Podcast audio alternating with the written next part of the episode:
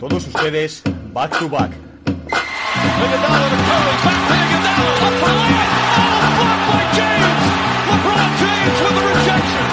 Anthony.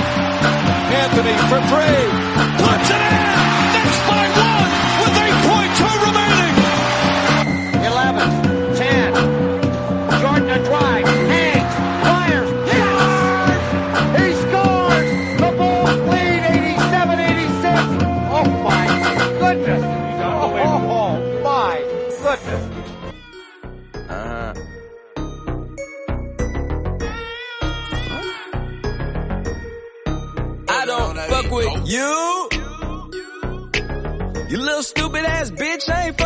You.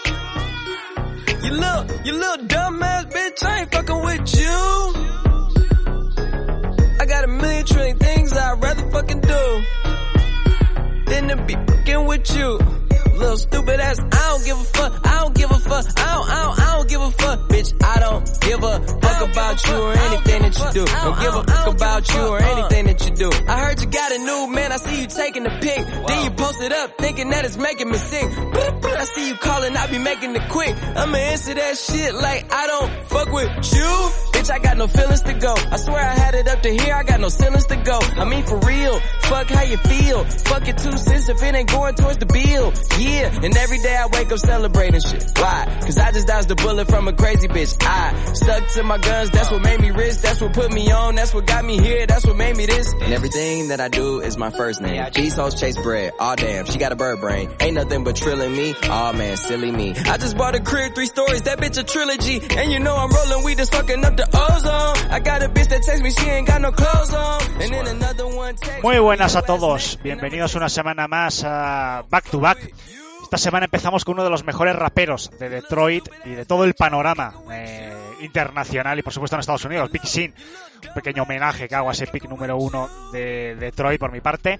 Pero la canción para mí es una de las mejores de este grandísimo rapero, I Don't Fuck With You.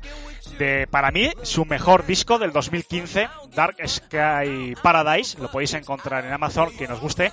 Es un álbum maravilloso, considerado por Billboard uno de los 25 mejores álbumes de todo el 2015, exactamente en el número 15, y por varias webs más, eh, nominado eh, como álbum del año en los premios Best Hip Hop Awards. Y bueno, eh, es una colaboración, también sale en, el, en, el, en esta canción con E. Eh, Forti, uno de los mejores raperos también de la costa oeste. Y al final del programa, como siempre, la tendréis la canción al completo sin interrupciones para que la disfrutéis. Y esta semana, por supuesto, eh, trataremos los resultados de la lotería del draft. Tenemos mucha actualidad, todo lo que está dando de sí estos playoffs, que no es poco. Hablaremos también de esa eliminación de los Sixers, de Ben Simmons, también de toda esa polémica. Y tenemos entrevista, que será eh, lo primero que oigáis, con Álvaro Arenillas, uno de los eh, editores de NBA Maniacs. Es la primera vez que viene al programa, así que bueno, le vamos a entrevistar un poquito también para ver qué opina de toda la actualidad de la mejor liga baloncesto del mundo. Como siempre, si nos dejáis un like en iVoox nos hacéis eh, muy felices. Y cualquier comentario que nos hagáis eh, llegar también lo leeremos. Y si son peticiones para tratar en el programa, por supuesto que las atenderemos. Anything that you do. Don't give a fuck about you or anything that you do. I don't give a fuck. I don't give a fuck. I don't, I don't, I don't give a fuck, bitch. I don't give a fuck about you or anything that you do. Don't give a fuck about you or anything that you do. I got a new chick that I gotta thank God for. I got a new whip that I gotta thank the lot for. Yeah, I got a lot, but want a lot more. Yeah, we in the building, but I'm trying to take it to the top floor. I swear I hear some new bullshit every day I'm waking up. It seems like nowadays everybody breaking up. That shit could break it down if you lose a good girl. I guess you need a bad bitch to come around and make it up. I guess drama makes for the best content. Everything got a bad side, even the conscience. Now you drink it till you're unconscious. Feel me when you get it fine, bitches. Don't forget to read the fine print. Life got me mad. Bueno, pues en la primera parte de Back to Back de esta semana retomamos las entrevistas que habíamos abandonado la semana anterior por falta de tiempo. Y esta semana eh, nos visita por primera vez uno de los editores eh, de NBA Maniacs. Seguro que todas las semanas, todos los días prácticamente le estáis leyendo alguno de sus artículos, aunque muchas veces sea de forma casi inconsciente, porque no nos fijamos quién los escribe. Pero tenía ganas de que viniese, eh, porque es de los poquitos del staff de NBA Maniacs que ya quedaba por, por venir a visitarnos a Back to Back. Así que tengo el orgullo de dar la bienvenida a Álvaro Arenillas. Álvaro, bienvenido. Muchas gracias, Alejandro. Bueno, y por También parte... te estar por aquí ya porque la verdad es que hace tiempo que quería montar también yo un podcast por mi cuenta y tal, pero por cosas de bueno, factores externos no he podido. Y os he escuchado muchas veces y tenía ganas de participar ya con vosotros y pasar aquí el rato hablando de NBA. Bueno, pues yo también. La verdad que me alegro, ya tengo que te tenía en el punto de mira, por así decirlo, desde hace tiempo y me alegro que al final haya, hayamos podido coincidir y, y grabar un ratito. Y bueno, y si después te quieres animar con un podcast, eh, vamos, si necesitas ayuda ya sabes dónde estamos. Voy a dar la bienvenida también, antes de que se me olvide, a los dos compañeros que están esta semana eh, para la entrevista, eh, Manu y Diego. Bienvenidos chicos, muchas gracias por estar aquí en la primera parte. Hola, hola, Alejandro. ¿Qué tal?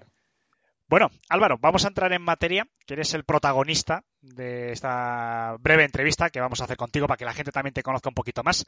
Y bueno, como es la primera vez que te estrenas en Back to Back y siguiendo un poquito la tradición de todos los invitados que han pasado ya casi tres años que llevamos eh, en este mundillo, me gustaría que cuentes un poquito a nuestros oyentes cómo eh, bueno, cómo te aficionaste a la NBA y cómo acabaste trabajando pues en un medio con eh, bueno pues con la reputación que tiene NBA Manias, que yo creo que es la web referente pues para todos los seguidores de la NBA, por lo menos en castellano.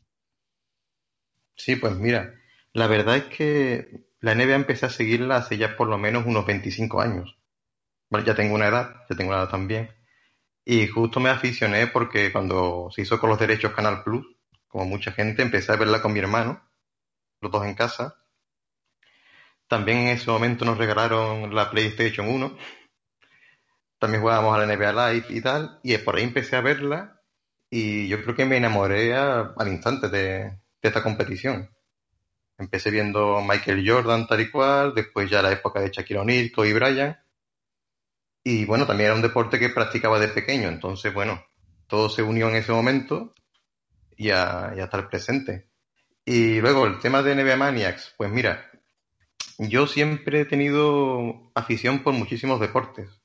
He practicado fútbol, tenis, baloncesto, incluso hice una vez rugby, hice rugby, pero lo dejé porque mi cuerpo no daba para, para tanto. Y bueno, estuve trabajando en un periódico en un periódico en Sevilla, un periódico aquí deportivo en Sevilla, y tuve un problema de salud, ¿vale? Tuve que apartar lo que era mi, mi carrera profesional durante un tiempo, unos cuantos meses, y casualmente yo seguía ya en Maniacs, lo leía, y me dio por enviarles un correo, ¿eh? Fue así de sencillo. Yo les seguía y pensé, mira, podría dedicarme realmente al tema este del baloncesto, escribiendo tal y cual, me gusta mucho. Contacté con Helio, con Helio Martínez, que es el director de, de Maniacs. Hablé con él y nada, charlamos un par de veces sobre mis conocimientos de NBA, como- que había hecho antes en periodismo y tal. Y así fue como empecé y hasta el día de hoy. Llevo ya en estos momentos, creo que son unos ocho años en NBA Maniacs. Y bueno, en- encantado como, como el primer día escribiendo allí. Hmm. ¿Eres del 85? Es que te lo digo por el usuario que tienes en Twitter. Sí, soy del 85 y bueno, este correo realmente es que llevaba tiempo sin usarlo, pero es que no encontraba... Vale, no no es que somos quintos. Es que me he fijado antes de Wii del 85, de a lo mejor que somos del mismo año. Buena, buena cosecha, sí señor. Sí, sí. Bueno, eh, Álvaro, vamos a hablar un poquito, vamos a aprovechar bien el tiempo que tenemos porque tenemos mogollón de actualidad. Vamos a ceñirnos un poquito a, a dos o tres temas para tampoco eh, no expandirnos demasiado.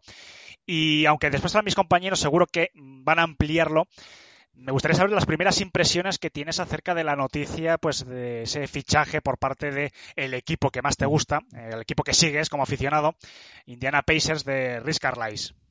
Pues mira, la verdad es que me parece un, un gran acierto, porque bueno, el año pasado se puede decir que hicieron un experimento eh, con Nate Bjorkgren. Eh, Indiana no es un equipo que sea muy dado a ese tipo de, de contrataciones. Y el tema de que vuelva un técnico que ya tuvo su éxito en el pasado, porque fue, bueno, tú lo recordarás también, era el entrenador el año, el año que llegan, en 2004, que llegan a las finales de conferencia, creo, Indiana y Detroit, que el año que gana el anillo de Detroit, ya estaba allí, estaba allí Carlisle. Ujú. Y la verdad es que creo que es un entrenador que puede sacar mucho jugo a la plantilla que hay. Que es una plantilla que tiene de todo un poco, ninguna estrella, pero creo que puede montar un núcleo interesante. Bueno, pues vamos a empezar un poco con Manu. Eh, que, que, en cuanto les he comentado, porque me han preguntado de qué equipo es Álvaro y tal, digo, pues lo voy a decir ahora, digo, porque tengo dudas.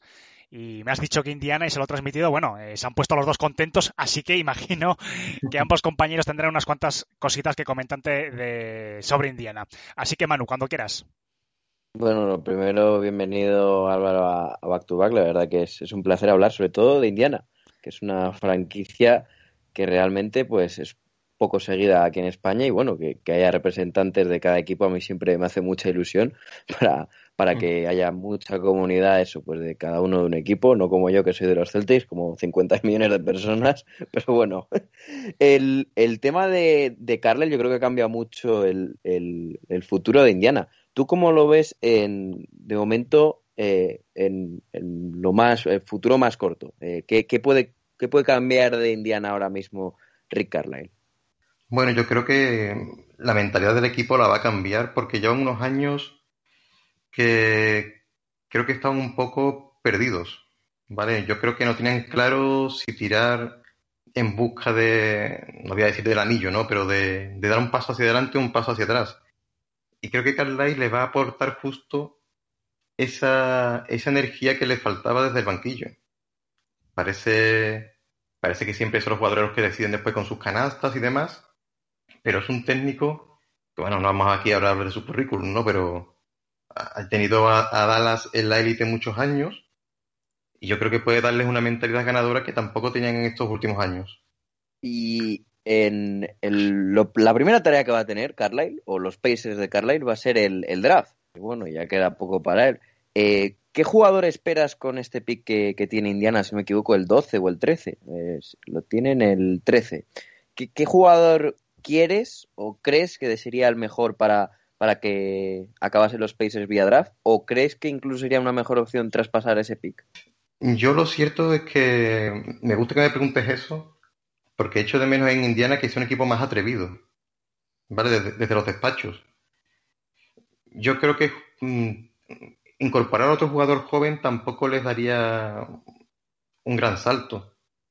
Tienen muchos jugadores de nivel medio, medio alto, yo creo que lo que les falta directamente es atreverse, olvidarse de seguir, digamos, en su terreno de seguridad y dar un paso más allá. Y sí, yo traspasaría la ronda, haría un paquete con varios jugadores importantes, menos Sabonis, que Sabonis jamás lo, jamás lo traspasaría a ninguna parte.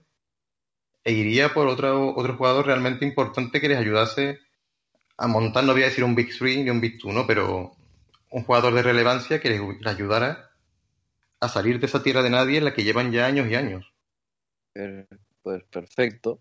Yo creo que estoy un poco contigo, creo que es la decisión que quizás debe tomar si quiere ser competitivo en este este, ¿verdad? Porque ahora la, las franquicias del este, bueno, se ha visto que han pegado bastante tirón para arriba, los Nets, los Bucks, los Sixers, incluso este año los Hawks, los Knicks, con lo cual si quieren ser competitivos no se pueden quedar en tierra de nadie. Yo también creo que estoy de acuerdo, un poco por ahí, ¿no? Sí, que tienes razón, es que Indiana, mira, a mí, a siempre me ha gustado porque es un equipo que nunca, que nunca ha tanqueado, que siempre compite, pero también cansa, ¿no? También cansa ver un equipo que sabes que va a entrar en playoff o que va a estar siempre prácticamente ahí, pero que no es capaz de dar el siguiente paso. Y como bien has dicho, la conferencia este ha cambiado bastante en el último lustro. Antes quizás era, bueno, era LeBron James quien dominaba día sí día también. Y yo creo que incluso el resto de equipos se tomaban la competición como, bueno, competimos entre todos, pero LeBron es el que gana ¿no? en la conferencia este. Ahora que se ha abierto más el abanico también, ves que, bueno, tiran para arriba Atlanta este año, está ahí Brooklyn, está Milwaukee, y todos tienen, digamos, una gran estrella por lo menos ¿no? en el equipo. Y eso es justo lo que le falta a Indiana. ¿Dirías que Sabonis no es una gran estrella entonces? Yo creo que es un gran complemento, quizás el mejor complemento de otra gran estrella. Yo, bueno, veo prácticamente todos los partidos de Indiana, aunque se han repetido, los veo prácticamente todos. Y por momentos creo que quieren jugar para él y hay días en los que se nota que tampoco es ese tipo de jugador en el que basar todo un ataque. Hay veces que lo ves, por ejemplo, intentando hacer cosas que ves que están como pasadas de rosca, que tampoco es su rol realmente, y eso incluso llega a perjudicarle en algunas ocasiones.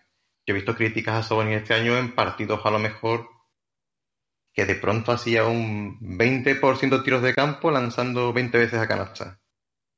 Ya, pero es que es lo que le piden en el equipo que haga, que, tire esos, que haga esos tiros, ¿no? Entonces, claro, e- e- es complicado exigirle que dé un paso más en ese sentido. Así que yo creo que, bueno, se- sería quizás, eh, com- comparando a lo mejor con lo que hace Lakers, que tiene a LeBron y Anthony Davis, que no comparo, no comparo a Sabonis con Anthony Davis ni mucho menos, pero sí, le haría falta al lado otra gran estrella que fuese la que llevase el peso, sobre todo creo en, el- en temas ofensivos. Diego, cuando quieras.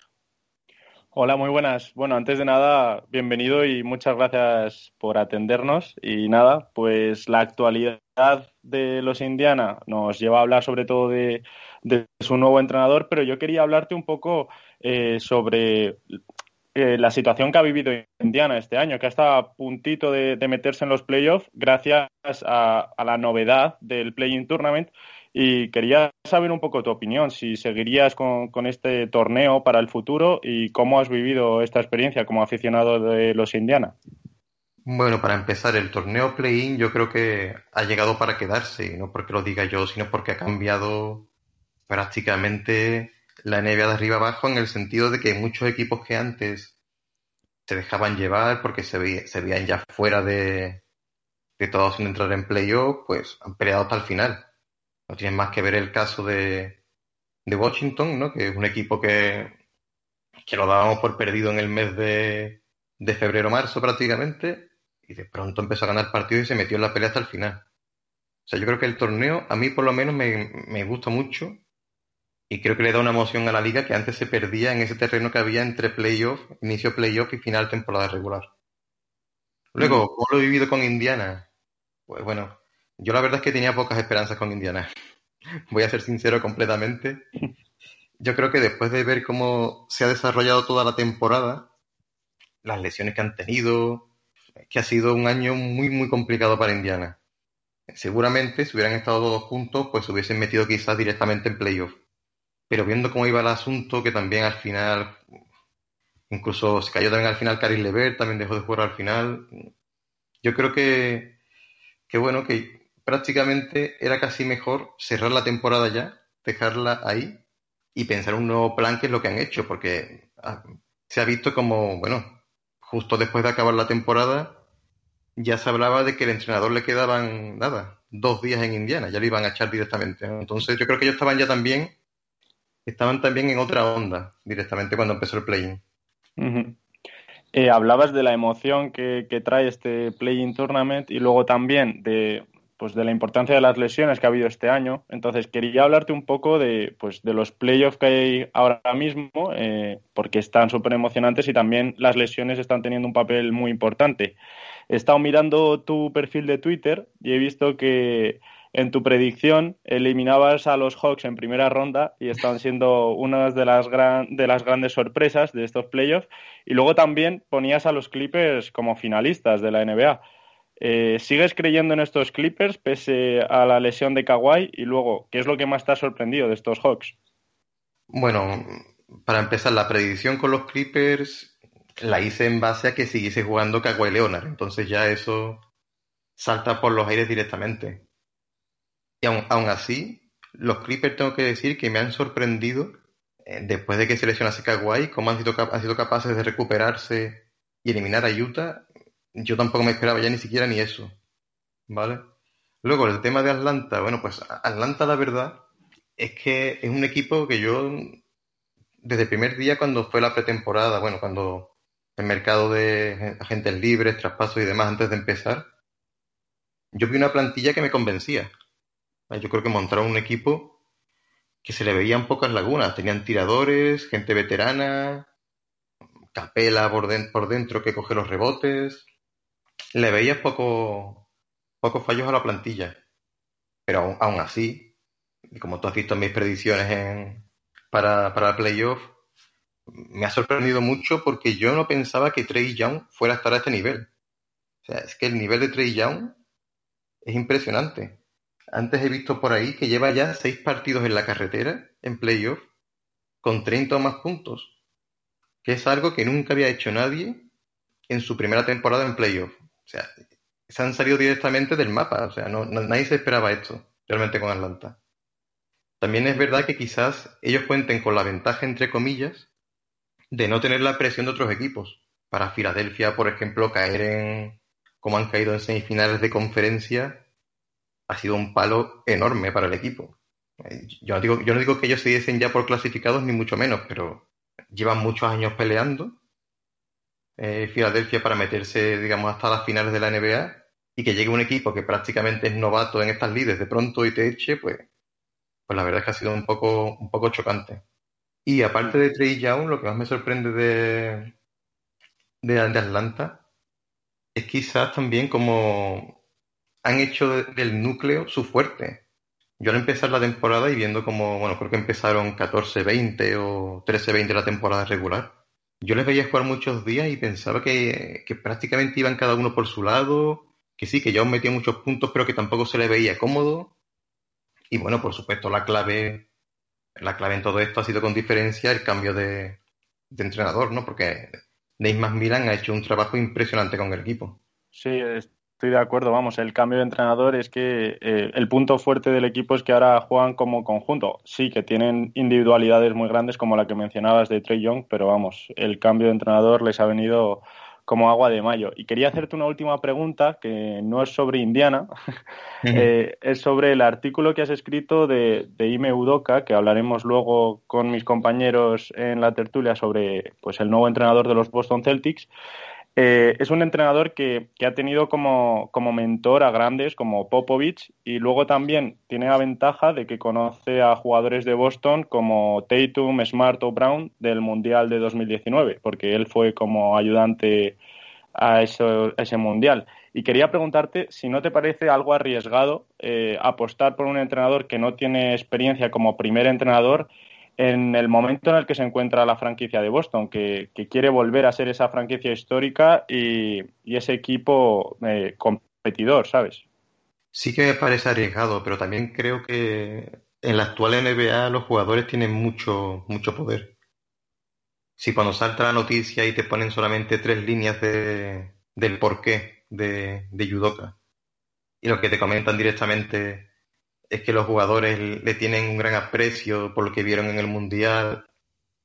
Ya das por hecho que son los jugadores los que eligen el entrenador prácticamente.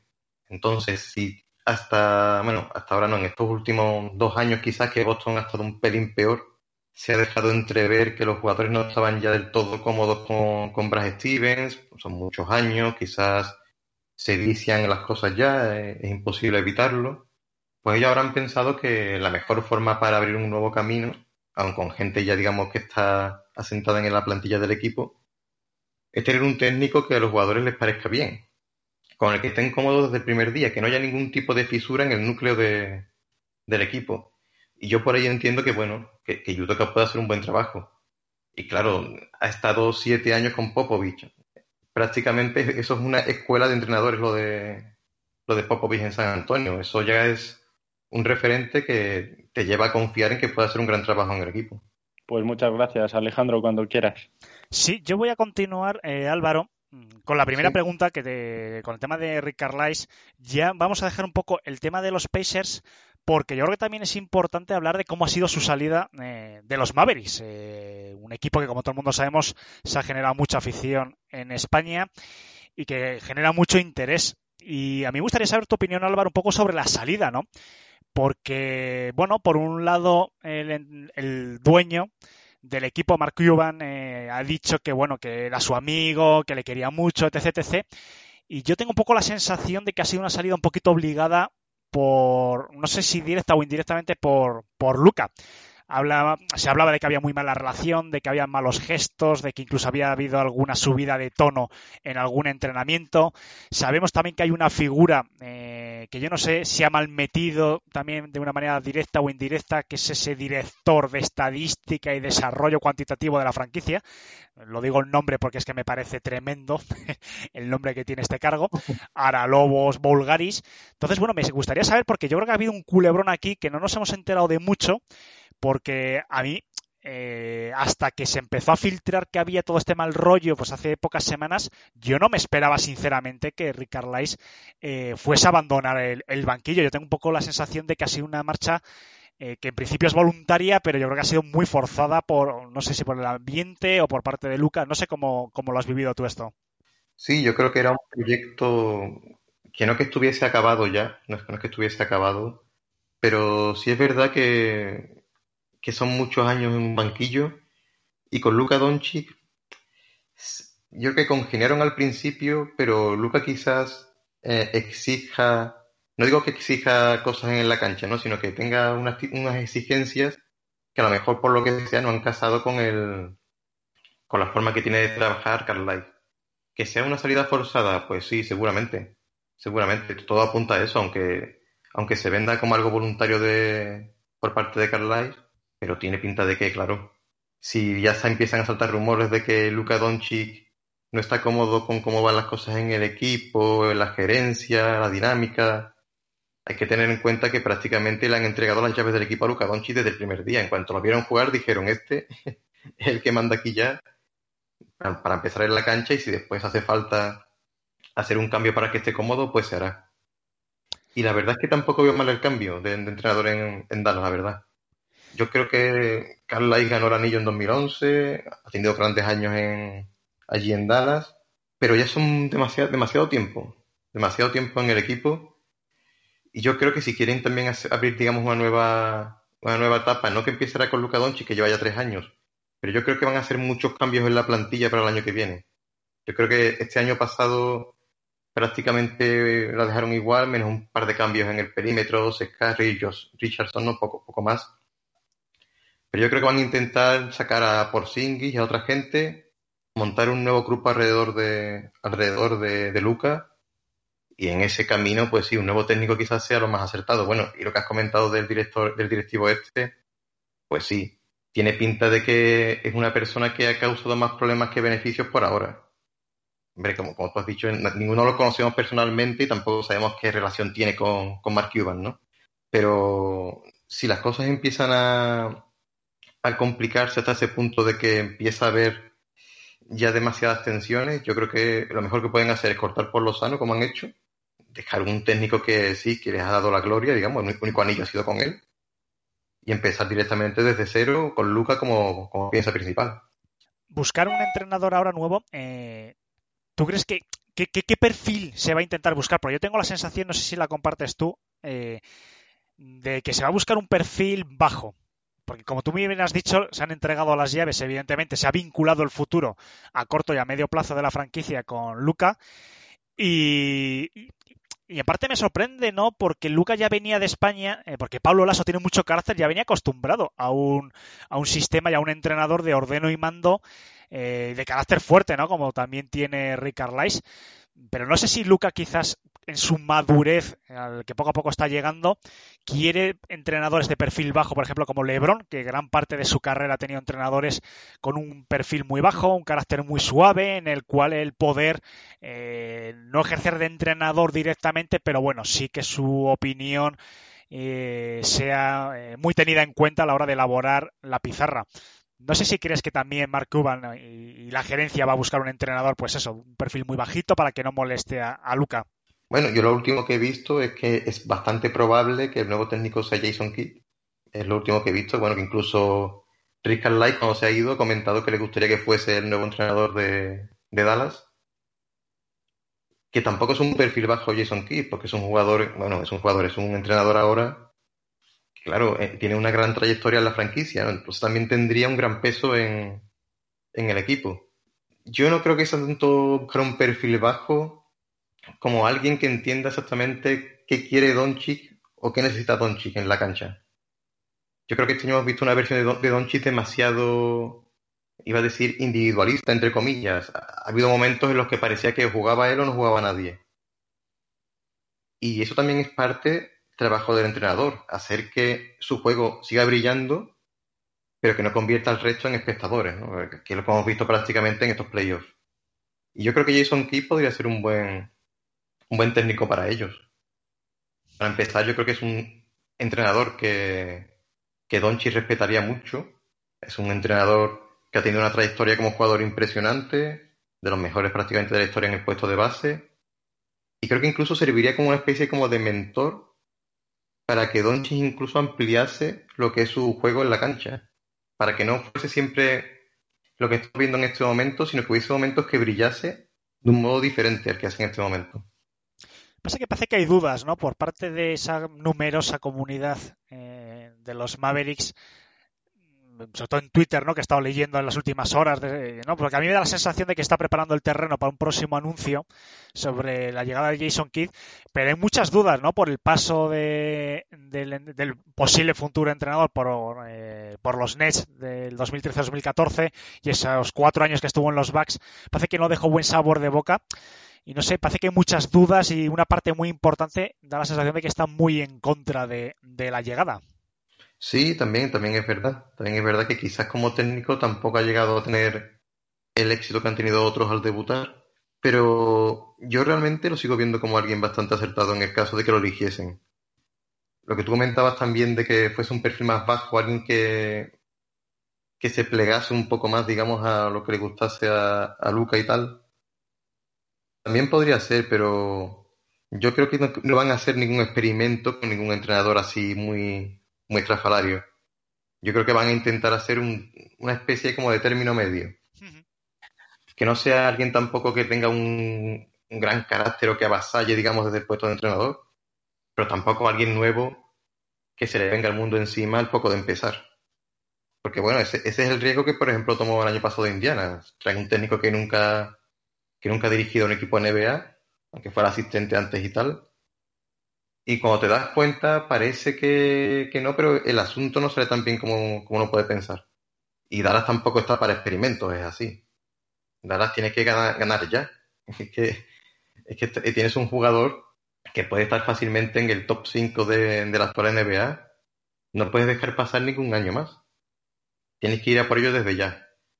Entonces, un entrenador que fuese demasiado novato, y que no tuviese, digamos, tampoco una autoridad importante, yo tampoco lo vería. Bueno, pues vamos a hacer, chicos, una última ronda. Eh, Manu, cuando quieras.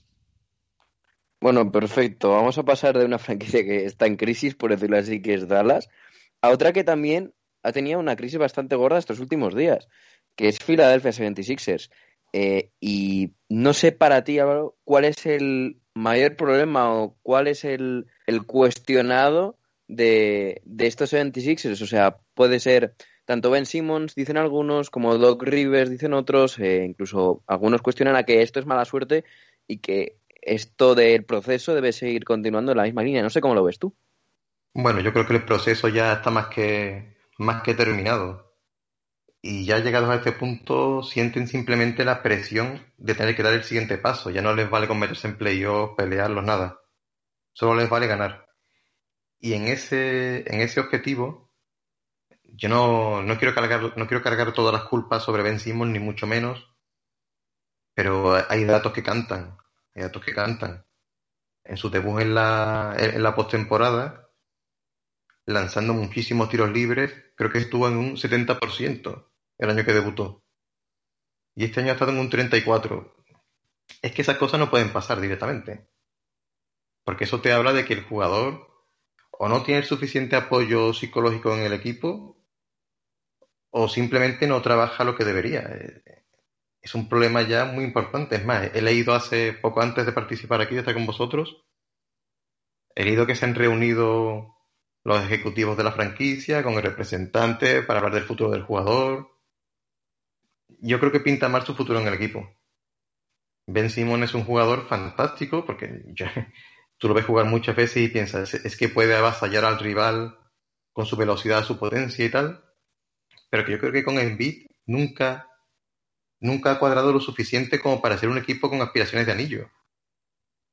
Ben Simmons, si, si, si hiciera Filadelfia como hace, como hace Milwaukee, que vacía, vacía la pintura y le dan el balón a Simon para que ataque el aro, pues mira, podría valerte la idea. Pero si tienes ahí a Embiid, no vas a mandar a Joel Embiid a una esquina, ¿no? Joel Embiid estará en el, en el poste alto, en el poste bajo, por ahí rondando para manejar el balón, jugar, tirar a canastro, lo que haga falta. Entonces yo creo que a Simmons lo van a traspasar seguro, en mi opinión. Seguro que lo traspasan en esta, en esta off-season. Y bueno, y del resto de, del equipo, yo no creo que esté mal montado el equipo tampoco. Seth Curry es un jugador que les vale perfectamente. Tobias Harrison es un jugador que a mí me gusta mucho, creo que aporta muchas facetas. Y el problema va a ser ese, el problema va a ser encontrar el complemento para, para Joel Embiid. Y bueno, y siguiendo con Simmons también, incluso hace poco escribí un artículo sobre él y es que me cuesta, me cuesta encontrarle, digamos, eh, un encaje en la actual NBA. Tú piensas, ¿qué equipo querría Simon para que fuese su pieza principal cobrando 35, 40 millones de dólares al año? Se hace complicado. Quizás, bueno, quizás un, un San Antonio Spurs, que le gusta a Popovich mucho defender, un jugador así fuerte, a lo mejor te vale. Pero con ese precio, y si lanzara canasta, yo creo que el mayor problema para, para en este momento es encontrar un equipo que realmente les dé a cambio lo que ellos necesitan. Bueno, Ben Simmons es uno de los más cuestionados tras estos playoffs. El otro cuestionado también, por decirlo así más entre comillas, es el que le ganó a Ben Simmons el premio al defensor del año, Rudy Gobert. Eh, ¿Crees que tiene algo que ver que los dos candidatos a, a ese premio de, de, defensor del año hayan sido finalmente los más cuestionados? Eh, ¿Crees que se mira quizás demasiado el perfil de jugadores que como no tienen tiro se destaca más la defensa que, el ataque o, crees que es una simple coincidencia que sean estos dos jugadores los, cuestionados? Yo pienso que depende de, del contexto, del contexto que se dé en cada temporada, en cada serie. Gobert de pronto se vio jugando contra los Clippers, contra un small ball que para él eso era una locura él puede quizás hacer, hacer el esfuerzo un par de veces de salir fuera, volver, tal y cual, pero si no ya para de contar. Y bueno, sí es verdad que la NBA se mueve en los últimos años mucho por el, por el ataque. Ya prácticamente la figura del especialista es que no existe. Los equipos intentan que los jugadores hagan de todo, que defiendan, lancen de fuera, tal y cual. Y yo creo que eso es lo que perjudica sobre todo a Ben Simon, porque Gobert, siendo pivot, puede hacer un trabajo importante ahí abajo, puede intimidar y tal. Pero Ben Simmons te cuesta encajarlo siendo un exterior en ese rol defensivo si después en ataque no va a estar. Porque ya es que di directamente te complica el ataque de todo el resto de, los que están sobre el parque. Es así. Tú ves como el otro equipo defiende prácticamente 5 contra 4, porque como así no lo defienden prácticamente, pues es demasiada ventaja para el rival. Y bueno, es que sean los dos justamente los, más votados por defensivo del año. Yo creo que eso es casualidad, como tú has dicho. Yo no creo que tenga nada que ver que sean simplemente eh, porque tengan el perfil defensivo que ese sea el motivo. Pero sí es verdad que, claro, como, como, he dicho, en la NBA de ahora cuesta que esos jugadores tengan un recorrido importante. Bueno, y ya no hablamos del contrato que tiene Rudy Gobert. Yo creo que eso ha sido una exageración desde el primer día. Que sí, que como he dicho antes, aporta mucho bajo el aro, intimida y tal, pero, pero muchos millones igualmente. Y por pasar un poco a, un tema más alegre, ya para cerrar esta ronda, eh, ¿con qué jugador? Por, porque estos playoffs, desde luego que para mí han tenido muchísimas sorpresas en cuanto a jugadores y actuaciones. Eh, ¿Con qué jugador sorpresa te quedas de estos playoffs? Por ejemplo, te, voy a dar un paro que, que, me he quedado alucinado, como puede ser Reggie Jackson, Cameron Payne, eh, Terence Mann o incluso Kevin Herter. No sé si tienes incluso alguno más por ahí que te, que te haya sorprendido, pero ¿con cuál te quedas tú de, estas sorpresas? Pues mira, Cameron Payne es un jugador que, que a mí me gustaba ya antes, ¿eh? no, no, es por, no es por vacilar, pero siempre le he visto mínimo, tenía la actitud necesaria para hacerlo bien. Eh, sabíamos que no es, digamos, el jugador más regular del mundo, el más controlado, pero yo tengo una teoría y es que creo que muchas veces eh, que un jugador llegue a ser importante o estrella en la NBA o no, también depende de que le den la oportunidad. Habrá muchos jugadores que tengan un gran talento, que se tienen muchísimos años en el banquillo jugando 10-15 minutos y nunca lo explotan. O que les dan un rol específico y tampoco lo explotan. Y sí, quizás los que has comentado sean los que más, los que más han sorprendido con bastante diferencia. Luego, así, alguno más que te pueda que te pueda comentar. Pues mira, aunque, aunque últimamente está jugando menos, a mí me ha gustado mucho la aportación que ha hecho durante todo el año, durante todo el año también al principio de playoff, Bobby Portis en Milwaukee. Yo creo que es un jugador que va a darles mucho también en esta serie ahora contra, contra Atlanta. aunque el primer día tampoco estuvo muy allá, pero yo creo que puede hacer un buen trabajo. Y de lo que has comentado, la verdad es que sí, eh, bueno, Werther ha, eh, Werther ha estado espectacular también en playoff. Además es un tipo de jugador que ahora, que ahora vis- viste mucho en la actual NBA, porque es tirador, es rápido. La verdad es que está haciendo un gran trabajo también. Y sí, quizás eso que tú has comentado sea lo que más, lo que más han destacado. Diego, cuando quieras. Pues eh, estabais hablando antes de, de algunos de los posibles traspasos de Ben Simmons, etcétera, y antes, en la ronda ante- anterior, tú has dicho que en tus Indiana Pacers eh, el jugador intocable para ti sería Sabonis. Pero uno de los jugadores de los que se habla mucho, que hay muchos rumores alrededor de su nombre, es Miles Turner. Eh, ¿Te gustaría traspasarlo por, por algunas piezas un poco más interesantes para, para Indiana? Pues sí, la verdad es que sí, yo creo que digamos que el roster este que lleva por dentro siempre Turner Sabonis ya está ya, ya ha vivido digamos sus mejores momentos y los peores, eso ya está más que agotado el tema ese. Y sí, yo lo traspasaría, pero básicamente porque creo que los dos juntos tampoco aportan tanto o son tan determinantes como para seguir con ellos dos. Y bueno, pues esto es a elegir, te quedas con Sabonis siempre. Y eso que Turner es un jugador que, que- que es muy interesante en el sentido de que pone tapones, lanza triples, pero yo creo que incluso a veces perjudica a Sabonis en el hecho de que se, se pisan un poco el espacio durante, durante los partidos y yo le daría salida directamente, sí. Ahora, ¿qué quieres a cambio de él? E- eso ya es más complicado. Yo es que directamente en Indiana haría un paquete con varios jugadores e iría por una estrella. Directamente quizás un paquete que fuese con Miles Turner, que te digo yo, incluso Malcolm Brogdon también, los dos juntos, y buscar un jugador que fuese de un nivel superior. Porque después, una vez que tienes la- los jugadores principales, rodearlos ya es más sencillo. Pero ganar con un equipo que no tiene ninguna estrella no lo es tanto. Eh, hablábamos de Ben Simmons. eh, ben Simmons ni te lo planteas, ¿no? Para tus Indiana. Pues mira, a, ver, eh, es que yo antes de muchas cosas dependen mucho del contexto. Ahí Ben Simmons es un jugador que me gustaba al principio, pero claro, luego ves que no acaba de evolucionar y dices tú, bueno, es que ¿a dónde va a llegar? Es que tiene, yo espero que no, que no sea así, pero está cogiendo un camino que le puede llevar directamente a, a ser un jugador que prácticamente, como he dicho antes, nadie quiera. Y hombre, si quisiera, si tuviese que elegir un jugador para Indiana, yo elegiría, y, bueno, pues, por ejemplo, a, a Kyrie Irving, que, es- que sé que es imposible, ¿eh? Pero Kyrie Irving es un jugador que siempre me ha encantado, aunque le critican mucho por su cabeza, que está un poco, digamos, le cuesta a veces asimilar temas con, lo- con, el- como la, con la tierra redonda y tal y cual, ¿no? Pero, pero tiene un talento que yo creo que otros jugadores no tienen. Y creo que, bueno, creo, vamos, no, estoy prácticamente seguro que si, si no se lesiona contra, contra Milwaukee hubiese ganado Brooklyn seguramente. Y si no, tampoco hace falta que sea traspaso, sino este verano también hay algún que otro agente libre interesante como de Rosen, que podría, podría aportar bastante a, a una franquicia como Indiana o Dallas, que también suena hacia allá. Sí, pero de, de Rosen ya es un jugador que está en sus últimos años también. A Indiana le pega, ¿eh? A Indiana le pega mucho de Rosen porque es un jugador muy serio, que sabe las tres cosas que hace bien, que, que siempre las clava. Pero cuando yo hablo de dar un paso al frente, me refiero a ir directamente por un jugador de, de- de más, de más, de más nombre, ¿no?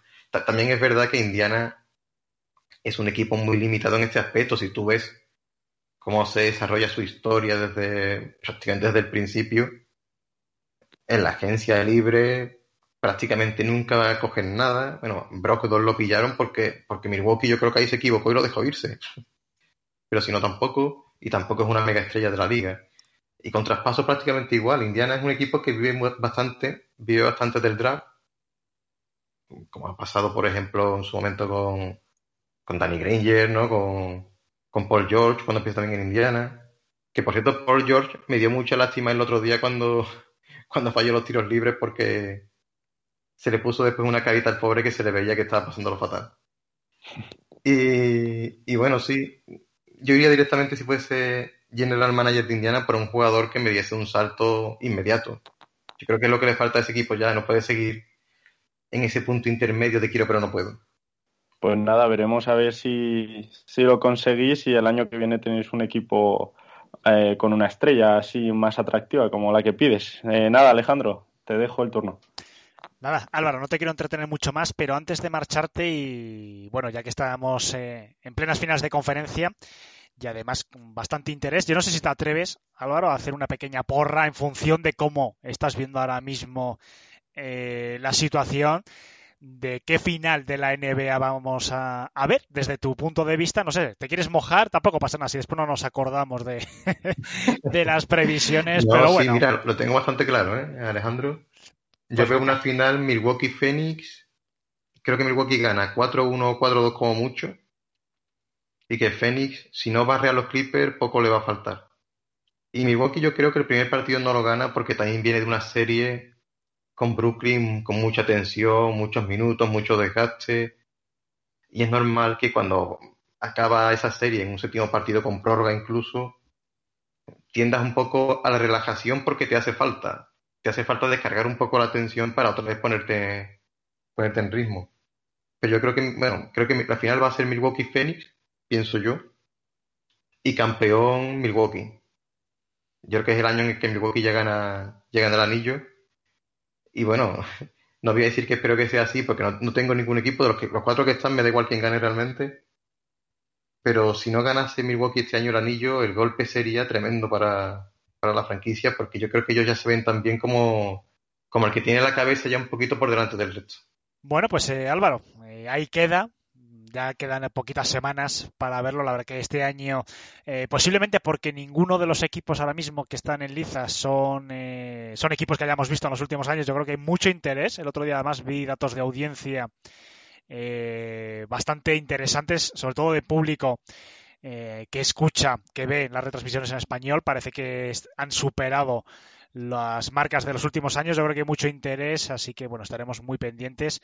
Y nada, agradecerte Álvaro que hayas estado con nosotros estos eh, pues casi 45 minutos. Y nada, y espero que no sea la última vez que nos visitas y por supuesto desearte lo mejor eh, profesionalmente en NBA Manias y en todos los proyectos que emprendas. Vale, perfecto. Muchas gracias también a vosotros por invitarme. Y te comento que me gustó mucho la cabecera del último episodio del podcast porque empezaste con Eminem y yo Eminem también lo sigo desde hace ya 25 años por lo menos, cuando lo escuchaba en el Wallman, eh, por los años 90 y tantos. Así que también me gustó mucho ese detalle. Y nada, encantado de estar con vosotros y bueno, cuando queráis invitarme de nuevo, pues yo estaré perfectamente dispuesto, ¿vale? Por supuesto, Álvaro. Un abrazo y muchas gracias. I got no feelings to go. I swear I had it up to here, I got no ceilings to go. I mean for real, fuck how you feel. Fuck it two cents if it ain't going towards the bill. Yeah, and every day I wake up celebrating shit. Why? Bueno, pues muchas gracias Álvaro, eh, un auténtico lujo que haya estado aquí con nosotros.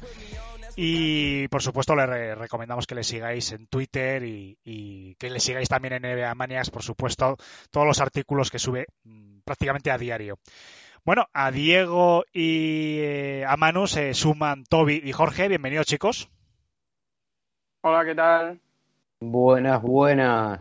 Te veo contento, Toby. Me alegro que te guste el resultado de la lotería del draft. Siempre contento, contento. Cuando a los equipos de mis amigos les va bien, me pone contento. Pues bueno, hay que hacer, les dieron la base, ¿eh? después hay que desarrollarlo, no hay que arruinarlo, que es bastante difícil, ya sabemos que hay varios equipos especialistas en eso, pero bueno, imagino que vos debes estar más contento que yo.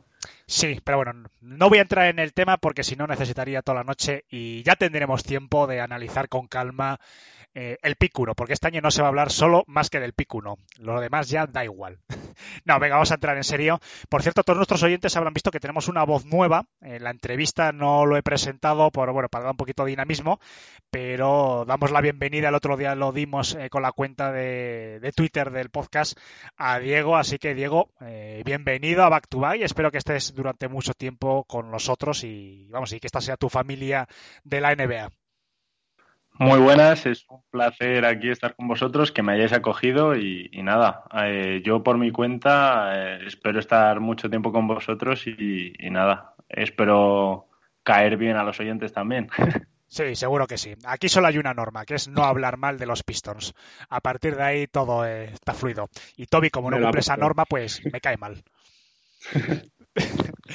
Bueno, chicos, vamos a empezar ya en serio. Eh, vamos a hablar un poco de Boston. Vamos a dejar un poquito más adelante eh, para centrarnos con tiempo en lo que estamos viendo en las eliminatorias, en las semifinales, muy entretenidas. La verdad que yo creo que todo el público, independientemente de que tengan más afinidad a un equipo o al otro, yo creo que todo la estamos disfrutando desde hace bastante tiempo. Yo personalmente no disfrutaba tanto unas series, pero vamos a empezar un poquito con la actualidad. Ha habido varias noticias y teniendo a Jorge y a Manu, nuestros embajadores de Boston eh, esta semana con nosotros, yo creo que merece la pena entrar eh, con ellos a valorar pues eh, el nuevo entrenador que tienen, que por cierto yo la semana pasada y defendía ¿no? que Brad Stevens iba a elegir a, a un perfil bajo, a un asistente, a alguien sin eh, sin mucha experiencia quizás para mangonear, por así decirlo, en el banquillo.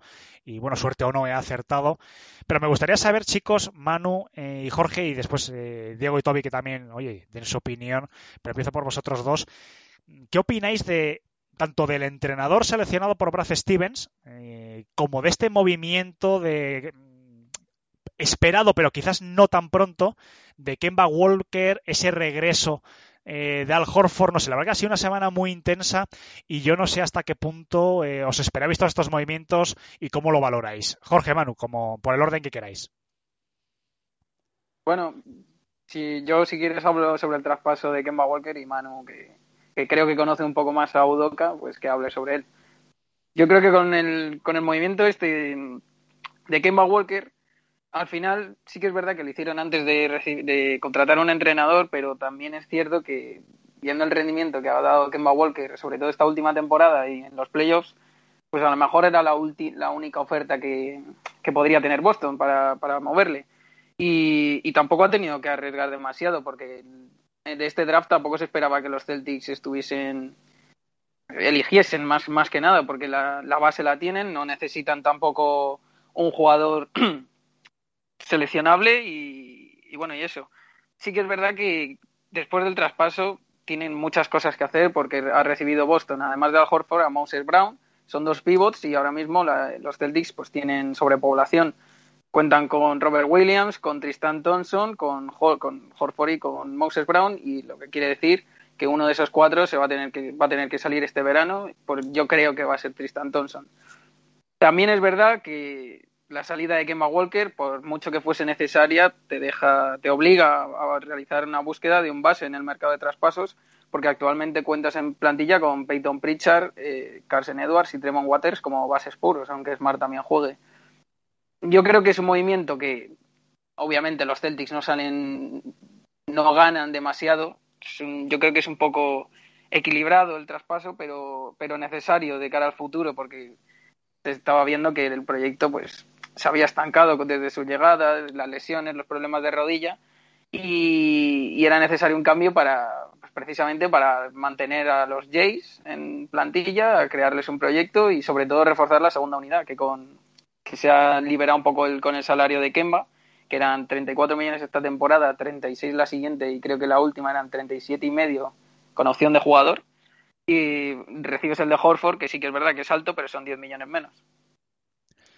Manu, eh, antes también de que entres en el tema del entrenador, me gustaría preguntarte por Moses Brown, porque no se ha hablado mucho de él, ha llegado así como tapadillo entre todo este movimiento, pero tanto el, año que estuvo en UCLA, en la Universidad de California, como eh, la temporada anterior que ha estado en Oklahoma, mm, he visto destellos un poquito, eh, no, no, no, de brillante, no sé cómo decirlo, no, pero que es un jugador interesante que a lo mejor da no lo sé, que, a lo mejor aporta desde el banquillo más de lo que mucha gente se espera a los Celtics. Y aparte, por supuesto, preguntarte sobre el nuevo entrenador, pero quería preguntarte por Moses Brown porque yo no sé si la has tenido en el radar estos, estas dos temporadas que ha estado en la NBA.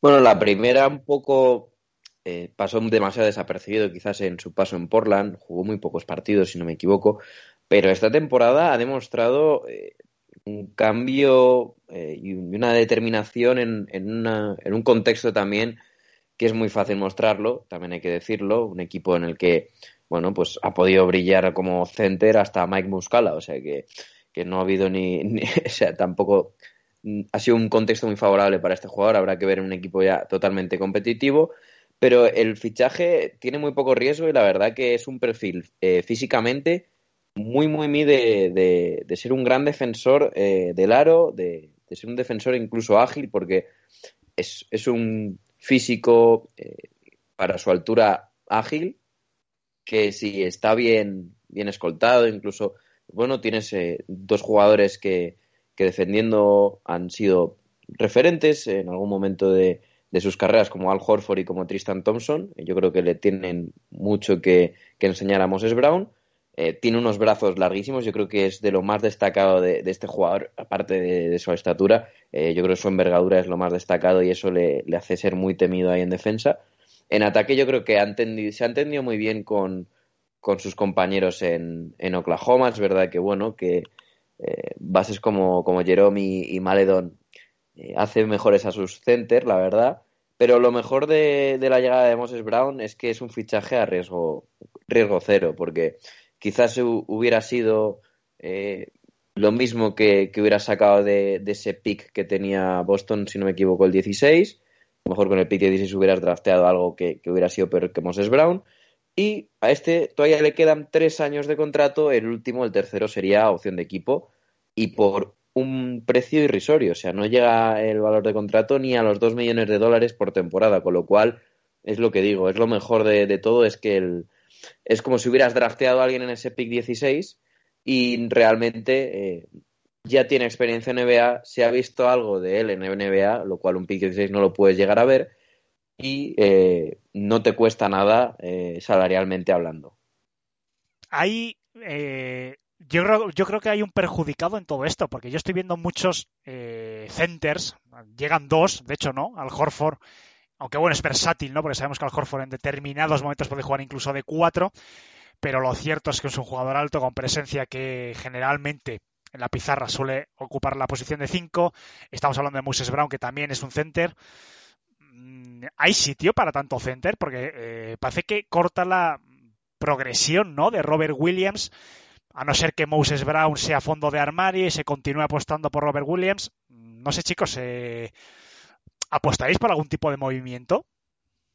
Sí, a ver, Robert no creo que tampoco Moses Brown le, quite muchos minutos a Robert Williams, pero habrá que ver también con el nuevo entrenador el rol que adopta, que adopta el propio Williams, porque con, con Brad Stevens no juega más de 25 minutos por partido y de, eso, de esa rotación se veía, se veía beneficiado Tristan Thompson, que yo creo que es el que, se, el que va a salir, como antes he dicho, pero a ver, es que hablar antes de tiempo sobre el entrenador sin saber cómo hará las rotaciones y tal, pues es un poco arriesgado, pero yo creo que el, el pivot titular será Robert Williams, Al Horford será utilizado como cuatro o incluso como sexto hombre, y Moses Brown yo creo que los, durante los primeros partidos estará un poco más para minutos residuales. Uh -huh. Bueno, sí, sí, Manu, perdona. No, por aclararlo, eh, pues bueno, Udoca, un poco ya también hablando de él, pues coincidió con, aparte de, de color del Team USA, coincidió con Horford en su etapa en Filadelfia. Vamos a ver porque eh, a Horford en Filadelfia empezó como cuatro y por el problema del spacing acabó eh, relevándolo al banquillo. Así que eh, yo creo que a estoy con Jorge, creo que son las dos posibilidades que tendría Horford, porque no le veo como cinco quizás en, en este equipo eh, a pesar de que yo creo que sería eh, quizás lo ideal alternar los minutos con Williams y luego ya si ves que funciona la apuesta de, de Moses Brown, que yo creo que también estoy con Jorge, entrará poco a poco en, las opciones del equipo. Lo único es Tristan Thompson. Yo creo que viendo el, el salario que tiene, todavía le queda último año de contrato, eh, en torno a unos 10 millones, creo que es un valor muy bueno de mercado para mover por por algún complemento que te pueda ir mejor, incluso dando una primera ronda del año que viene. Bueno, por terminar un poquito el tema de Boston, Toby, Diego, yo no sé si queréis aportar eh, algo más al debate. Sí, yo simplemente. Ah, bueno, habla tú, Toby. Dale, Diego, dale, dale. Ah, dale. Eh, por responder un poco a lo que comentaba Jorge antes de, a ver, eh, si tenemos en cuenta la sobrepoblación de pivots que tiene Boston ahora y el traspaso de Kemba Walker, han obtenido a un jugador que es Al Horford, que tiene 35 años y, se han traspasado a un jugador de 31. hablaba de que se ahorra Boston 10 millones, pero sí, estás obteniendo un jugador con muchos más años y, en una posición en la que ya cuentas con, con, piezas importantes y jóvenes, y además que están rodeadas de otras estrellas jóvenes como Tatum o Brown.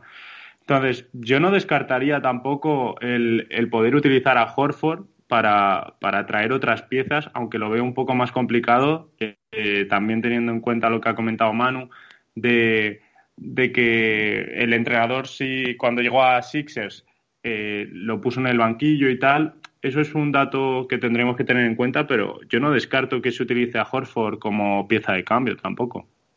¿Toby? Sí, a ver, creo que hay un punto, coincido en líneas generales con lo que están mencionando, ¿no? Yo creo que lo de, lo de Horford como cuatro, bueno, en Filadelfia ya vimos que es totalmente inviable y eso que Filadelfia al menos tenía un buen pivot y, con buena mano y que puede incluso abrir la pista como es Embiid, pero acá el tema es que Robert Williams va a entrar en su último año de contrato y para mí puede ser él el que salga, porque, a ver, hizo unos buenos playoffs, tiene ese cartel de interno por destaparse y demás, y, si apuestas a, a, dos años de Horford y a un contrato baratito de Moses Brown, bueno, quizás es William el, que te está sobrando y con el valor de, mercado que tiene, que es claramente superior al de los otros dos, sí podés conseguir eh, un guard o especialmente un base que le sirva. Thompson yo creo que va a terminar saliendo también, eh, imagino algo así como mandarlo a algún equipo con espacio salarial, no creo que Oklahoma, quizás los Knicks, quizás San Antonio, se me ocurre, eh, de los que están cortos de center si van a tener espacio, sin recibir nada a cambio, pero limpiando esos 10 millones de, de salario. Y el último apunte que quería hacer es que con este traspaso Boston creo que abrió otra excepción de traspaso más, ya se acumula un poco a todas las que tiene desde el verano pasado, por lo cual tampoco podemos descartar de que estén pensando un movimiento más grande para de una vez rodear como corresponde a los Jays. Bueno, pues vamos a dejar aparcado de momento el tema de Boston. Eh, vamos a hacer un pequeño repaso también a más noticias que ha habido antes de ya centrarnos y entrar en harina con el tema de, la semi, de, perdón, de las finales de conferencia. Vamos a nombrar brevemente, eh, que la mayoría de nuestros oyentes ya lo sabrán, eh, las primeras posiciones de la lotería del draft, que ha sido hace poquitas horas ya, una vez que finalice un poco lo que es la, los playoffs o se vaya acercando ya la, perdón, el, día, la, la noche, la madrugada del del draft ya haremos nuestro propio mock draft, hablaremos un poco de los principales candidatos a las primeras posiciones y bueno, daremos un poquito nuestra opinión del tema.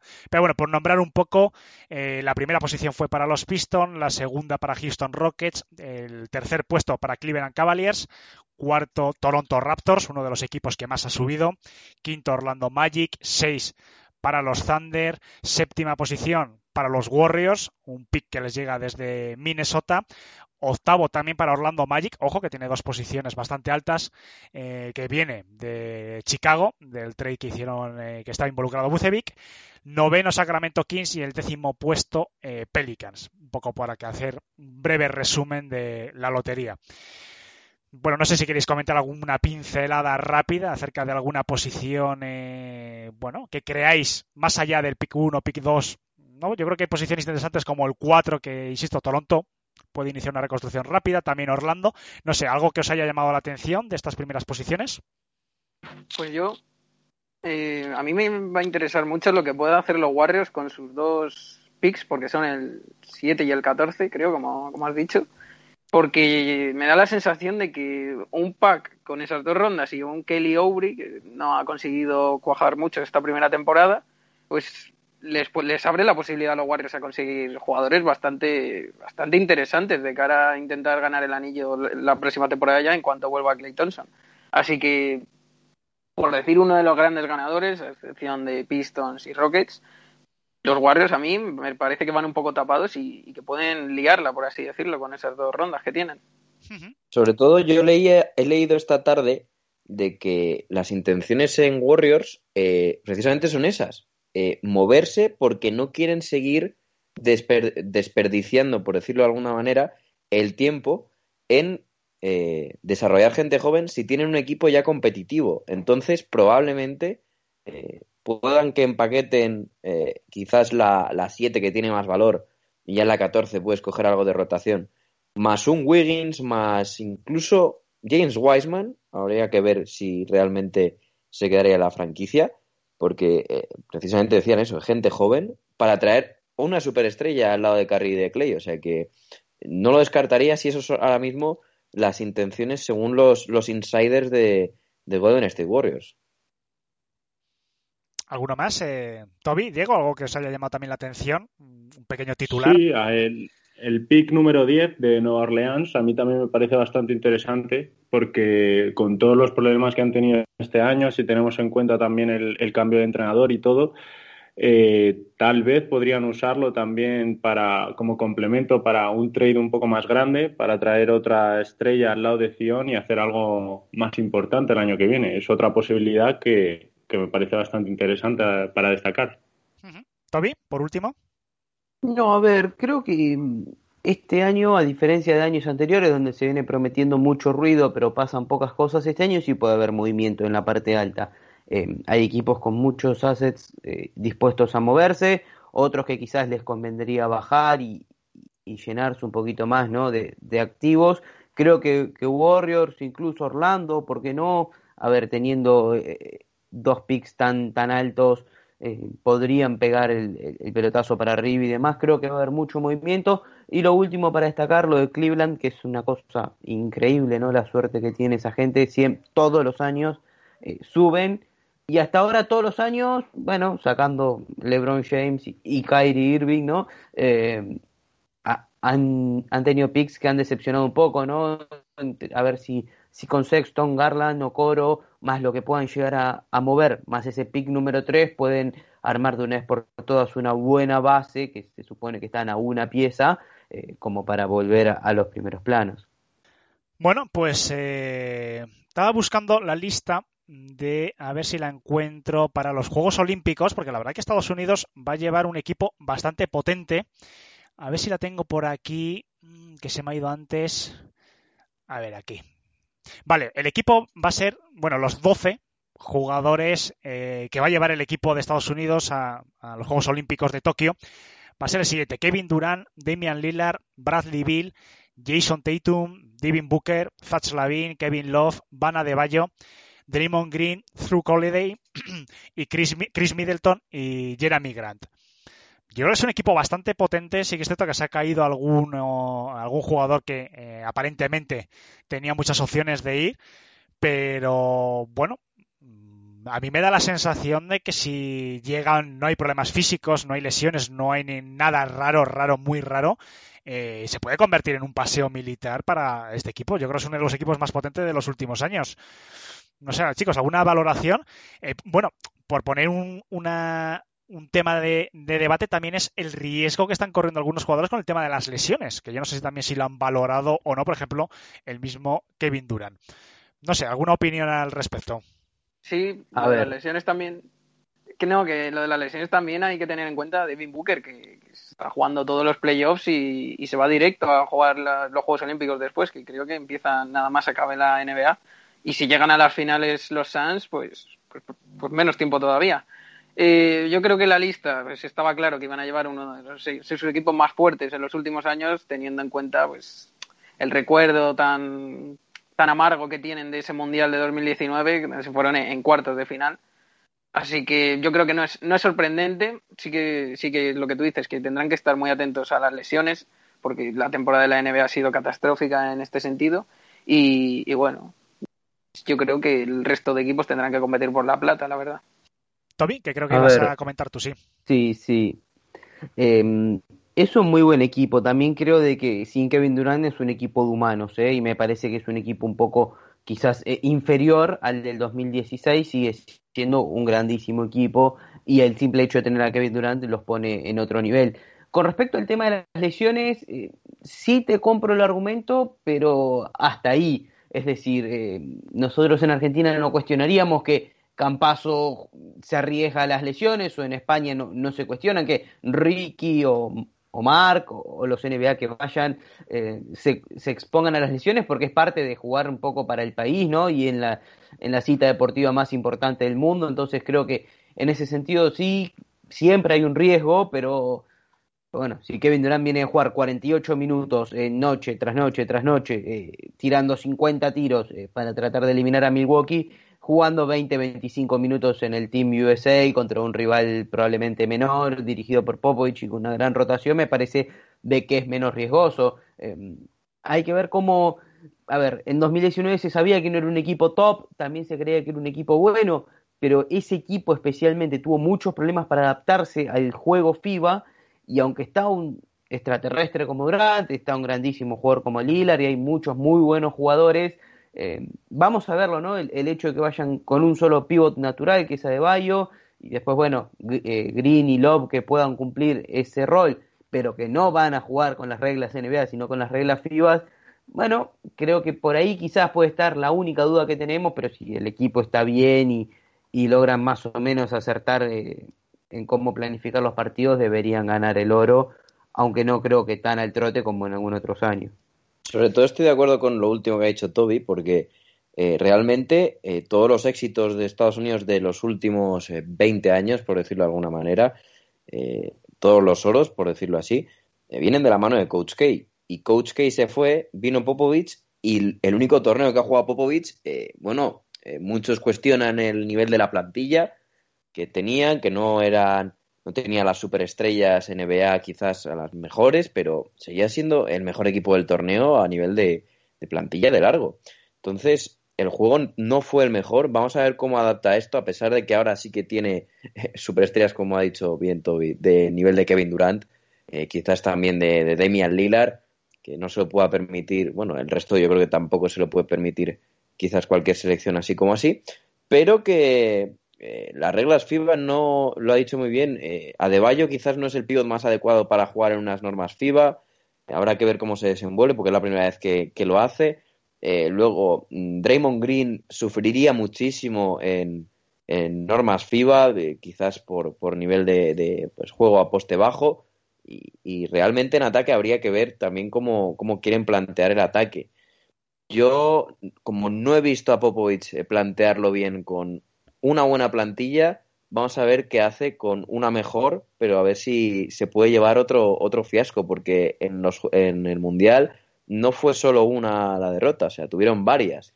Yo estoy de acuerdo. Si vamos jugador por jugador, Estados Unidos tendría que hacerse con el oro, pero el factor determinante eh, se ha demostrado varios años lo de las reglas FIBA a muchos jugadores NBA les afecta mucho. Eh, comentaba Manu el caso de Adebayo, veremos cómo se adapta este jugador.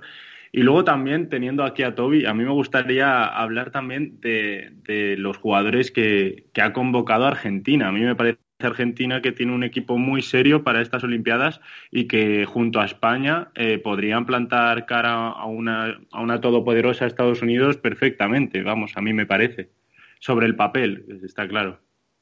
A ver, em, sí y no. Creo que la media cancha argentina es de las mejores. Eh, no solo es la mejor que puede presentar, sino que es las mejores de los no Estados Unidos, ¿no? Tiene tres jugadores eh, NBA y un cuarto con experiencia y, además tiene ese roce, se entienden bien, es un equipo que juega bien y que además está muy comprometido con lo que hace, pero Argentina va a brillar y puede ganarle a equipos top que jueguen de cierta manera, pero va a sufrir mucho si, por ejemplo, eh, en la fase de grupos, tal como puede ser rival también de España, le toca a Lituania, donde vas a tener que bancarte 40 minutos a Baranchunas y a Sabonis contra eh, una Argentina que históricamente ha tenido problemas de internos, ¿no? Sacando cuando ha estado Oberto como el pivot titular, eh, siempre, nunca tuvimos un pivot de nivel de NBA o de nivel referencia, más allá de lo que puede ser escuela, ya casi reconvertido al 5, ¿no?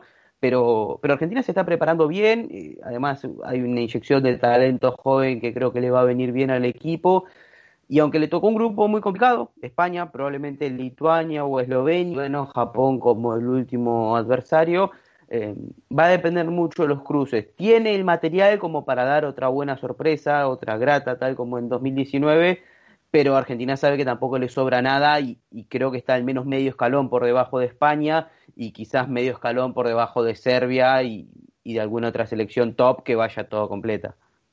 Bueno, chicos, eh, si os parece vamos a entrar, ya hemos repasado un poquito las principales noticias que ha habido eh, esta semana, más allá de lo que son los playoffs, y vamos a entrar ya en las dos finales de conferencia en las que estamos inmersos. Después, si hay tiempo, comentaremos también un poquito la eliminación, si os parece, de los Six y tal. Pero bueno, vamos a hablar de la pura actualidad.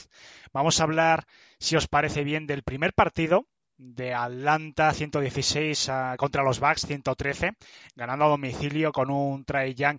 Bueno, yo creo que no hay que decir mucho más de lo que se está, de lo, con lo que nos hemos despertado, ¿no? O con lo que nos hemos levantado, porque hay mucha gente que esta noche no ha dormido para ver el partido y demás.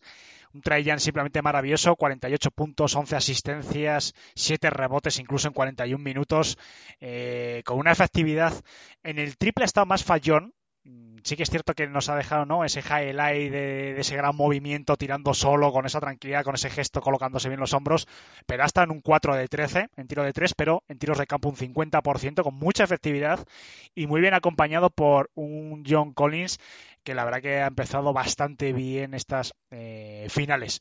He echado de menos algunos jugadores como, eh, sobre todo ofensivamente, como Galinari, eh, Bogdanovic, pero bueno, sin duda traían, la verdad que la verdad eh, ha estado genial y está maravilloso. Y por parte de los Bucks, pues poco más eh, que decir.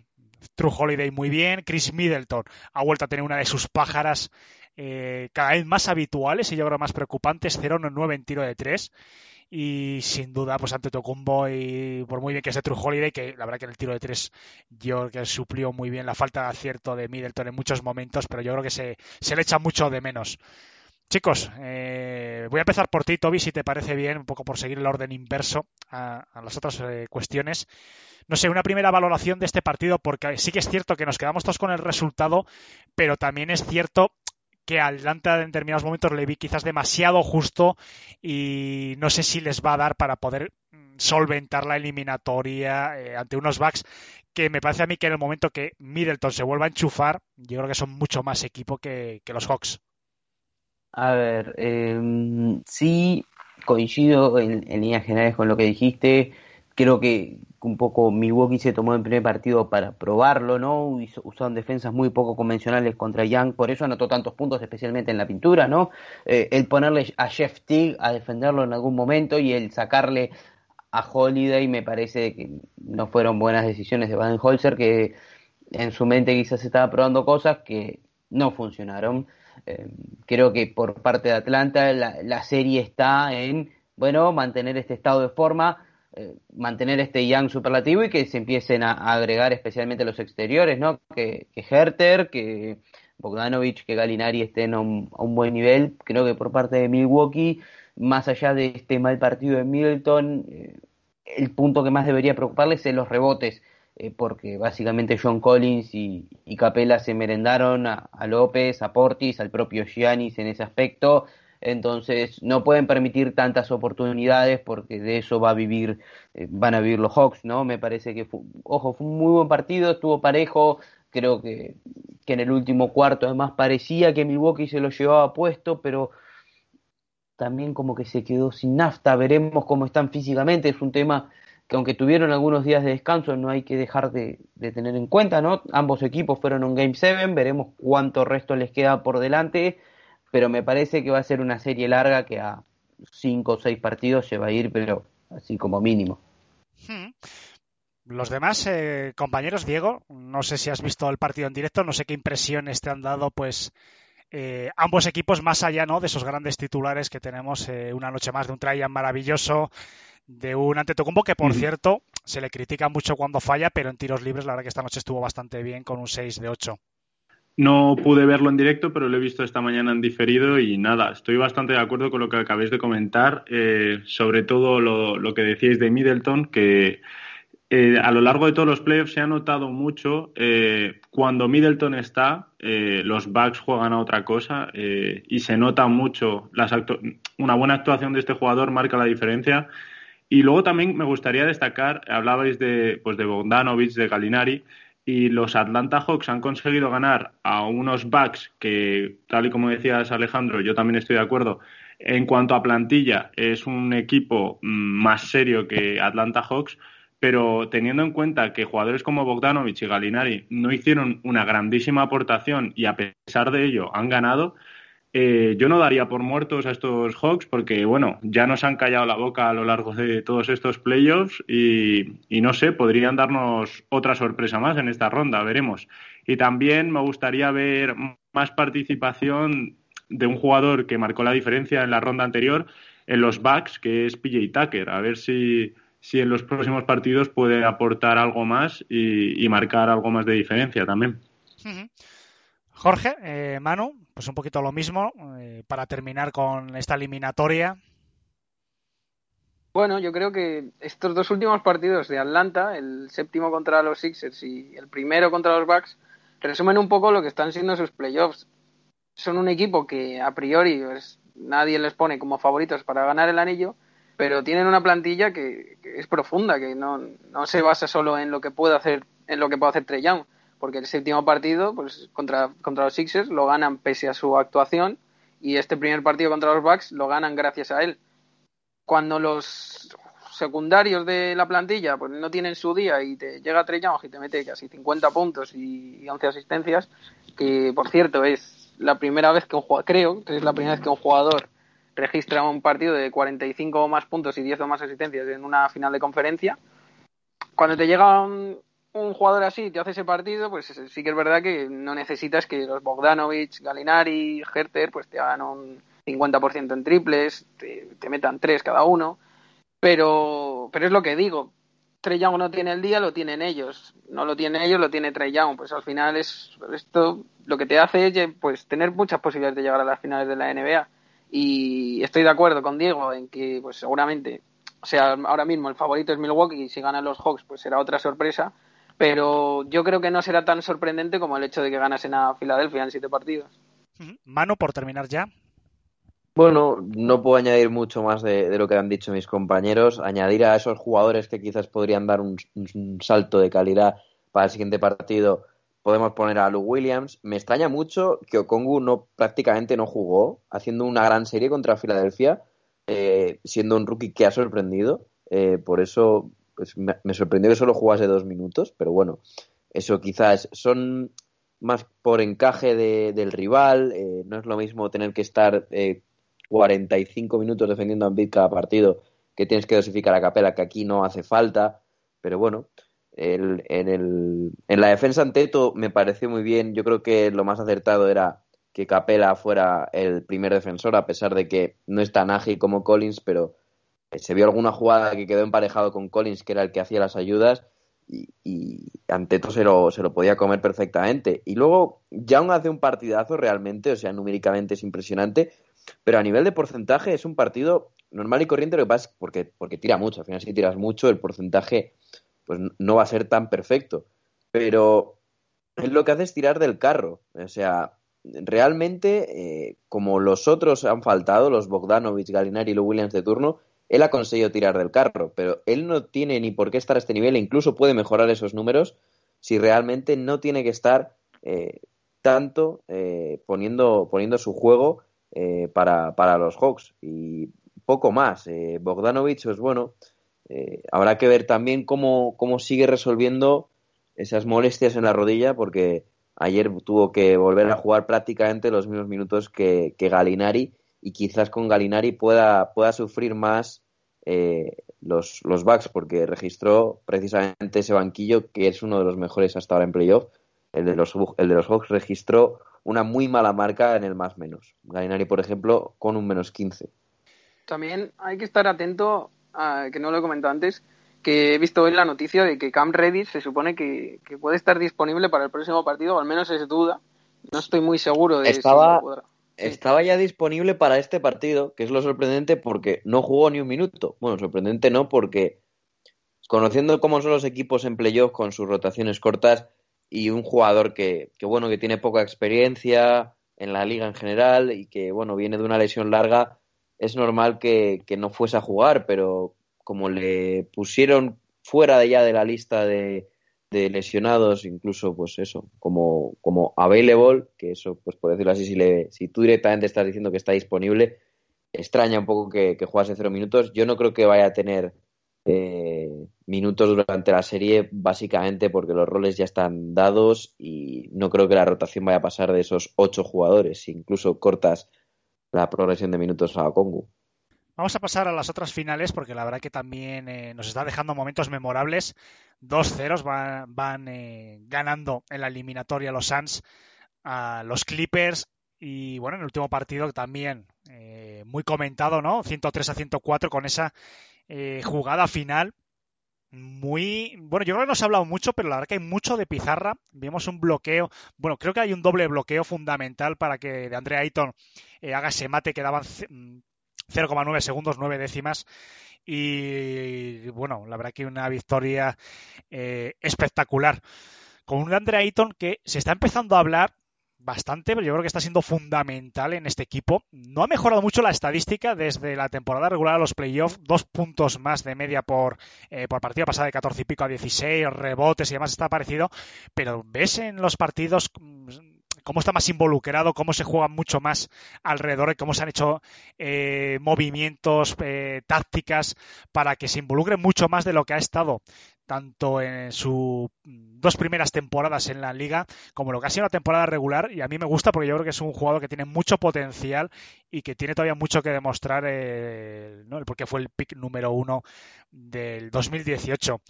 Chicos, ¿cómo estáis viendo esta eliminatoria? Eh, Diego, voy a empezar por ti, por seguir un poquito también el orden inverso. Eh, porque bueno, sí que es cierto que estamos viendo a unos Clippers que, como no puede ser de otra manera, están muy limitados ¿no? por la baja de Kawhi Leonard pero a pesar de esa baja, tampoco estamos viendo una diferencia. Ya veremos también cuando vuelva Chris Paul, que parece que va a llegar para el tercer partido. Pero están aguantando bastante bien. Yo estoy viendo una eliminatoria muy abierta y eso también habla bastante bien desde mi punto de vista de los Clippers, que sin su gran estrella están aguantando muy bien a una de las grandes revelaciones de la temporada.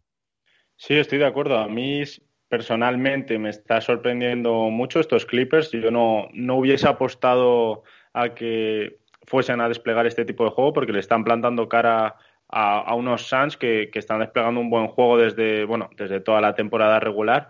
Y ahora sin, sin Kawhi, pues han dado un paso al frente jugadores, bueno, en la ronda anterior eh, Terrence Mann. Y, nada, yo creo que si de verdad eh, quieren tener posibilidades para pasar a las finales, eh, pues necesitarían un poco de esto de que acabo de comentar, de, que jugadores un poco menos importantes a simple vista eh, diesen un paso adelante, como en la ronda anterior Trensman o incluso también un jugador que me está sorprendiendo, aunque esté jugando pocos minutos, eh, de Marcus Cousins, creo que es un jugador que puede aportar mucho en estas series. Y, y, luego, pues lo que acabas de comentar tú, Alejandro, que esta noche vuelve Chris Paul y a mí tengo muchas ganas de ver este partido porque dependiendo de cómo vuelva eh, Chris Paul, yo creo que puede que los Suns saquen la escoba a pasear y sea un 4-0. Esperemos que no y, que nos regalen unas buenas series y, llenas de, buen baloncesto. Veremos.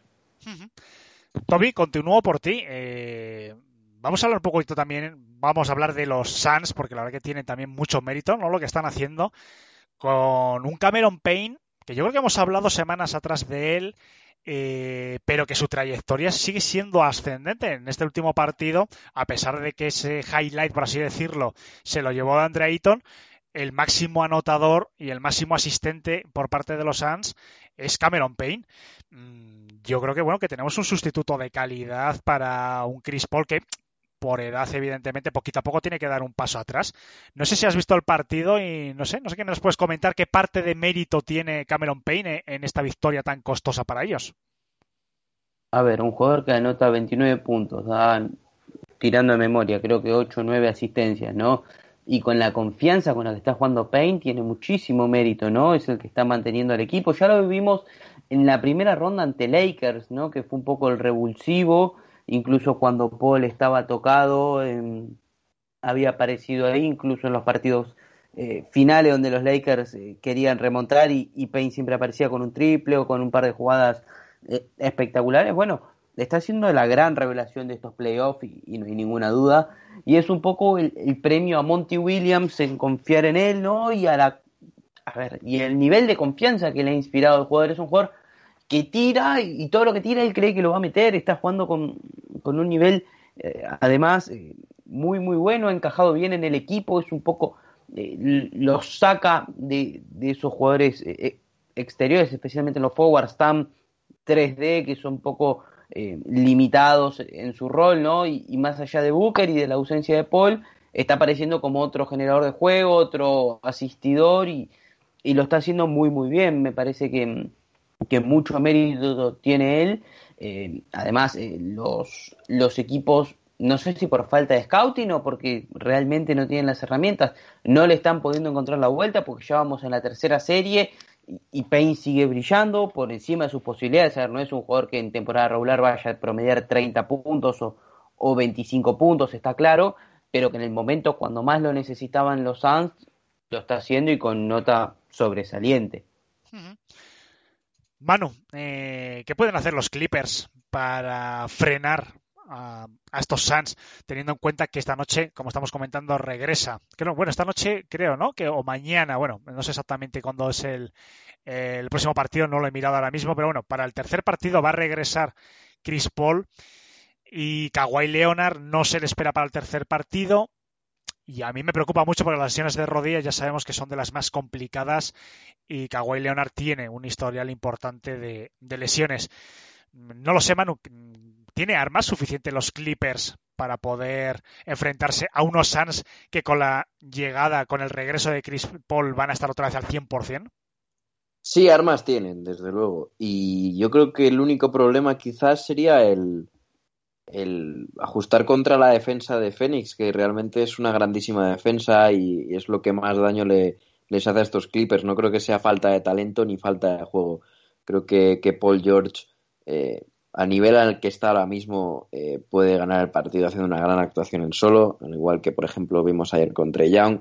Ray Jackson está a un gran nivel, eh, Marcus Morris no tuvo el día, el último día, y si asciende numéricamente puede estar muy bien. Eh, tiene un banquillo muy amplio. Eh, una de las, de las claves de Lu es que utiliza muchísimos minutos a sus jugadores de banquillo, a, varios de ellos, todo lo contrario que, que, el resto de equipos de, en playoff, que suele cerrar la rotación a 6-7 jugadores. Eh, vamos a ver a qué nivel están los Man, Kenar, etcétera. Vamos a ver cuántos minutos, o si quizás cambia de estrategia y apuesta un poco más por, por el small ball porque el último día Zubac sí que, que jugó prácticamente lo mismo que, que el resto de, jugadores titulares. Eh, vamos a ver si vuelve al Small Ball intentar hacer daño a de Andre Ayton, aunque yo creo que eso sería un error. Creo que es Zubac el que tiene que estar prácticamente emparejado siempre con él.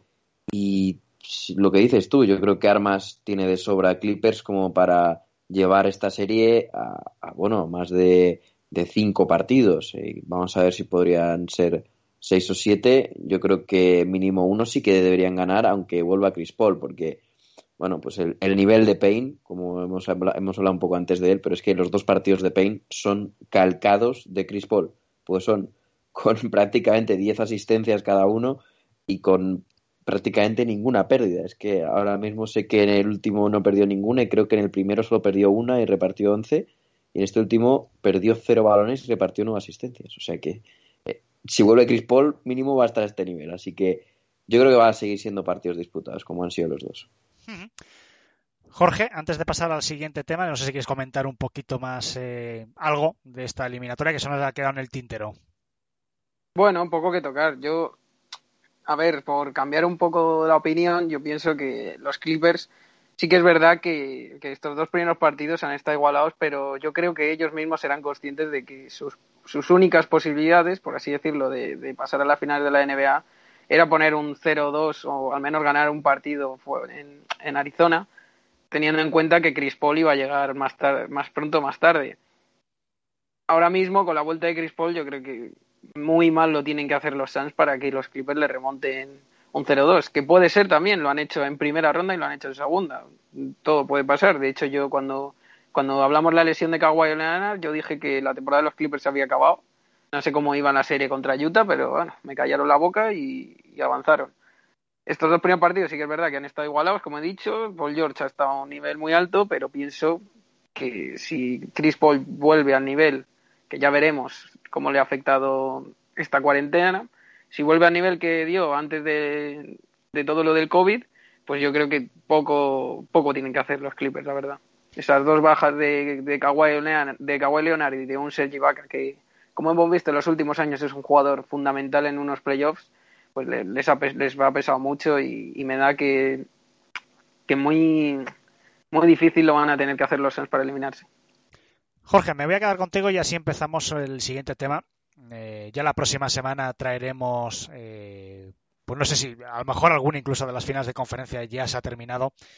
Pero bueno, vamos a hablar del otro gran protagonista de las últimas eh, horas, de los últimos días, eh, que es Ben Simmons, porque hoy ha llegado la noticia de que eh, ya se ha reunido su agente con la franquicia, con la gerencia, para hablar de su futuro. Y Jorge, yo no sé qué futuro esperas de Ben Simmons, porque es un jugador que ahora mismo se ha pasado mm, en unos meses de ser una pieza fundamental, un intransferible, ¿no? Eh, hay que recordar que el equipo no, no quiso moverle ni incluso por Harden. eh, bueno, era uno de los pilares junto a Embiid de estos Sixers, eh, nacidos eh, hace unos años en The Process. Y ahora mismo, pues, la comunidad Sixer, muy poquitos le defienden. Todo el mundo está por hacer un trade, un intercambio con él. Es el, no sé, el gran, ¿no? El, gran culpable, por así decirlo, por mucha, por mucha gente de esta, no, no hecatombe, pero sí que es cierto, de una decepción importante en estos playoffs. Me gustaría saber, Jorge, y después continuamos con los demás, eh, tu opinión, si es justo que cargue todas las culpas Ben Simmons, si crees que tiene futuro o la situación actual, eh, el ambiente actual en los Sixers respecto a él, eh, hacen inviable que continúe en el equipo. No, ni mucho menos. Yo creo que sea culpa suya la eliminación de, de Filadelfia. Hay bastantes, bastantes cabezas, por así decirlo, que se pueden cortar antes que la suya, pero sí que es verdad que, que sus, sus actuaciones durante la eliminatoria han dejado mucho que desear, sobre todo en los últimos cuartos. No tengo ahora mismo el dato, pero yo creo que todos sabemos lo de que no, ha tirado prácticamente en ningún partido, creo que ha hecho tres o cuatro tiros contando todos los partidos eh, en últimos cuartos para mí Ben Simmons es un grandísimo jugador, es un grandísimo defensor y que en pista cuando, cuando él está hace mejor a sus compañeros. Lo que pasa es que necesita alguien que cobra un super máximo, un contrato máximo, necesitas que te dé más de sí mismo. Ahora mismo, pues yo creo que si tienes que traspasar a alguien para que el rumbo de la franquicia cambie, yo creo que tiene que ser Ben Simmons, yo el Embiid ni mucho menos, aunque también Embiid, sus dos últimos partidos son, pese a que fue eh, ofensivamente bastante bueno, perdió ocho balones en cada partido, creo que fue, 16 juntando los dos, pero tanto los aficionados de los Sixers como la propia gerencia sabe que si hay que traspasar una de las dos estrellas es Ben Simmons. Ahora mismo el resto de equipos sabe que su valor está más bajo que nunca y que el traspaso para, pues, conseguirle es- está más asequible que nunca también. Se ha hablado de que Chicago ya, ya ha iniciado conversaciones con Filadelfia, un poco supongo que para tantear el terreno, y habrá que ver qué puede dar Chicago. No, no me les imagino soltando a Zach, a a, ni a la verdad. Son las dos estrellas que, con las que quisieron que iniciasen el proyecto. Pero, un poco en, para resumirlo, Ben Simmons es un gran jugador. Va a yo creo que va a salir de Filadelfia.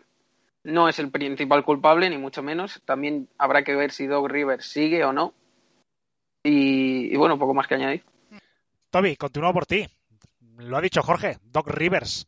Eh, no sé, este hombre, no sé si le han hecho, yo que sé, vudú o algo, pero es cierto que tiene, vamos, eh, tiene un problema con el tema de las mm, semifinales de conferencia. Parte de culpas de él, Ben Simmons, no sé, ¿cómo crees tú que va a acabar todo este entuerto en el que están metidos ahora los Sixers? Porque la verdad que hacía muchos años que no había una crisis, no voy a decir existencial, pero sí que es cierto una crisis muy importante eh, no, se- no creo que se dinamite el proyecto, evidentemente, ni mucho menos, pero sí que es cierto que uno de los grandes pilares, como comentaba en la introducción del tema, que es Ben Simmons, sí que está ahora mismo en la cuerda floja. Es una respuesta difícil, ¿no? Porque Rivers no solo es, es que carga con un estigma casi más grande que el de Simmons con el tiro con el tiro libre, y es el de Rivers con cerrar las series cuando importa, lo cual, eh, a ver, desperdiciaron dos grandes ventajas, en el juego 7 eh, también se les escapó, y es que hicieron, hizo todo mal, todas las rotaciones mal, fuera de tiempo, eh, sus jugadores exigidos para colmo en, el medio del, del revoleo, ¿no? Arruinó la confianza de Ben Simmons, vaya a ser uno para cuánto tiempo, porque el trato que le dio fue bastante difícil, ¿no? Y, y a ver, todo lo refleja la última pelota, donde después de que Simmons eh, genera una pérdida de Trey Young y tienen que atacar para retomar el liderazgo, para ponerse ahí, eh, deja a Simmons sentado en el banco y la jugada que diseña es Embiid jugándose un aclarado eh, desde el frente, desde el frente del aro, ¿no? Pero desde la línea de tres puntos. Entonces, difícil, difícil justificar lo mal que dirigió Rivers, creo que para mí es el principal culpable de la derrota de Filadelfia, ¿no? Y, bueno, quedan muchas dudas por delante. Creo que más allá de Embiid, eh, nadie tiene su sitio fijo en Filadelfia para el año que viene. Probablemente a Doc lo van a dejar porque le firmó un contrato de cinco años y no van a querer pagar la rescisión del contrato, pero va a necesitar mucho trabajo él también para poder eh, cerrar alguna serie de playoffs en el futuro, porque si no ganan los cuatro partidos, bueno, básicamente no van a poder ganar un anillo. Diego, me gustaría saber también un poquito tu opinión, que nunca, evidentemente nunca hemos hablado contigo de este tema. Hay que recordar que, eh, un poquito también para que nuestros oyentes, mm, sobre todo a lo mejor los más jóvenes que no vivieron esos años eh, en primera persona o a lo mejor no eran aficionados o no se acuerdan, fue unos años, eh, entre el 2013 y 2016, solo 47 victorias en total, pero más allá de todo eso, hemos visto jugadores, eh, por ejemplo, como Jimmy Balder que llegó, fue una, una misión abortada, por así decirlo, por la mala relación. Eh, cambios de entrenadores, Beth Brown al final se marcha, ha llegado Rivers, grandes contratos, por ejemplo, como Tobias Harris, eh, también cuatro años por 100 millones para el Horford. Es decir, que hemos vivido unos años en los que el equipo se ha movido hacia todos los lados, dando dinero, moviéndose, y el equipo no ha llegado a unas finales de conferencia todavía. Y Morey sabemos que es una persona que mm, no sé hasta qué punto va a tener paciencia, eh, Diego, y es lo que te quiero comentar contigo y también con Manu. Y si no sé si va a tener tentaciones, no de iniciar otro proceso, evidentemente, porque no, no, no están en esa situación, pero sí de desmontar gran parte del equipo, dejar, por ejemplo, en bid, ¿no? Por, quizás es ahora mismo el más intransferible, y querer reorganizar y rearmar el equipo, eh, no sé, sobre todo por lo, por la trayectoria que tiene él, ¿no? Como, como general manager, que es una persona que sabemos que, que es un culo inquieto, por, por así decirlo.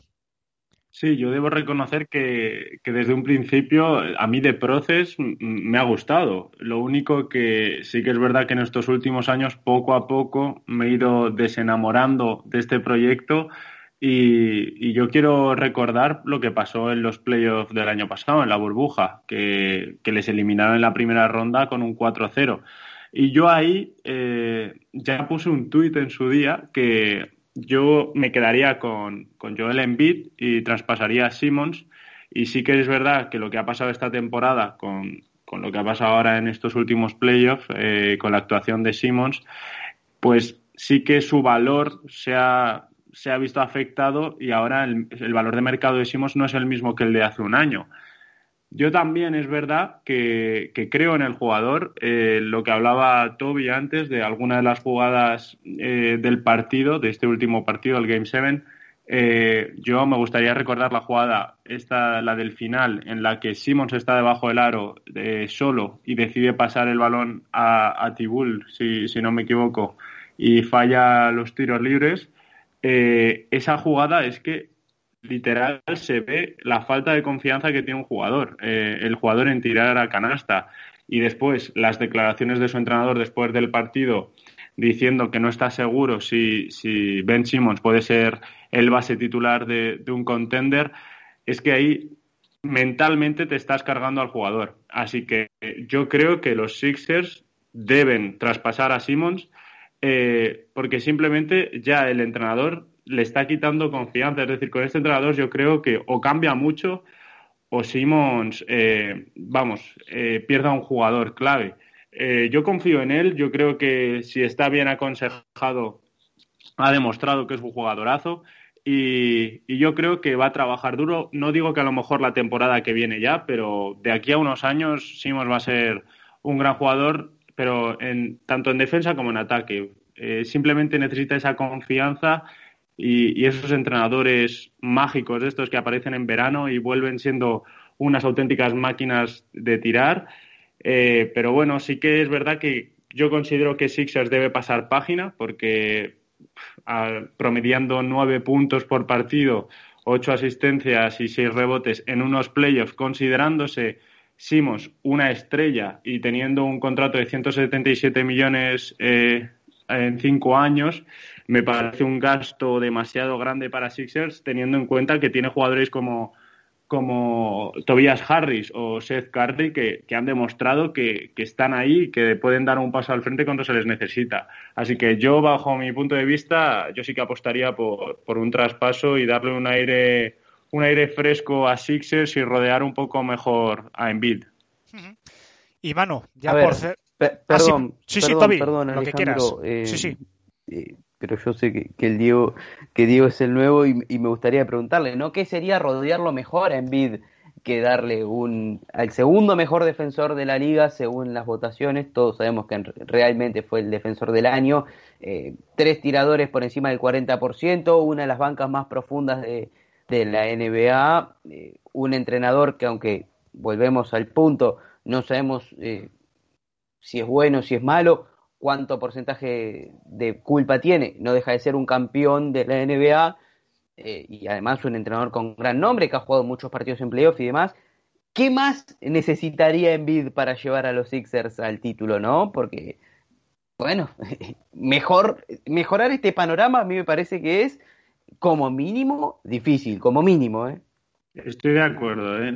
Yo, no le, yo no pongo toda la culpa sobre Simos. Estoy de acuerdo con lo que has dicho tú antes. Doc Rivers tiene una gran culpa de, esta eliminatoria. De hecho, yo creo que ha sido un fracaso. No ha sido. Obviamente, Atlanta ha desplegado un gran juego, pero no ha sido. Lo veo más como un fracaso de Sixers, como una victoria de Atlanta. Y en cuanto a rodear a Embiid, estoy de acuerdo. Está muy bien rodeado esta temporada con la, incorporación de Seth Curry. Bueno, lo ha demostrado el jugador que ha sido perfecta para este equipo.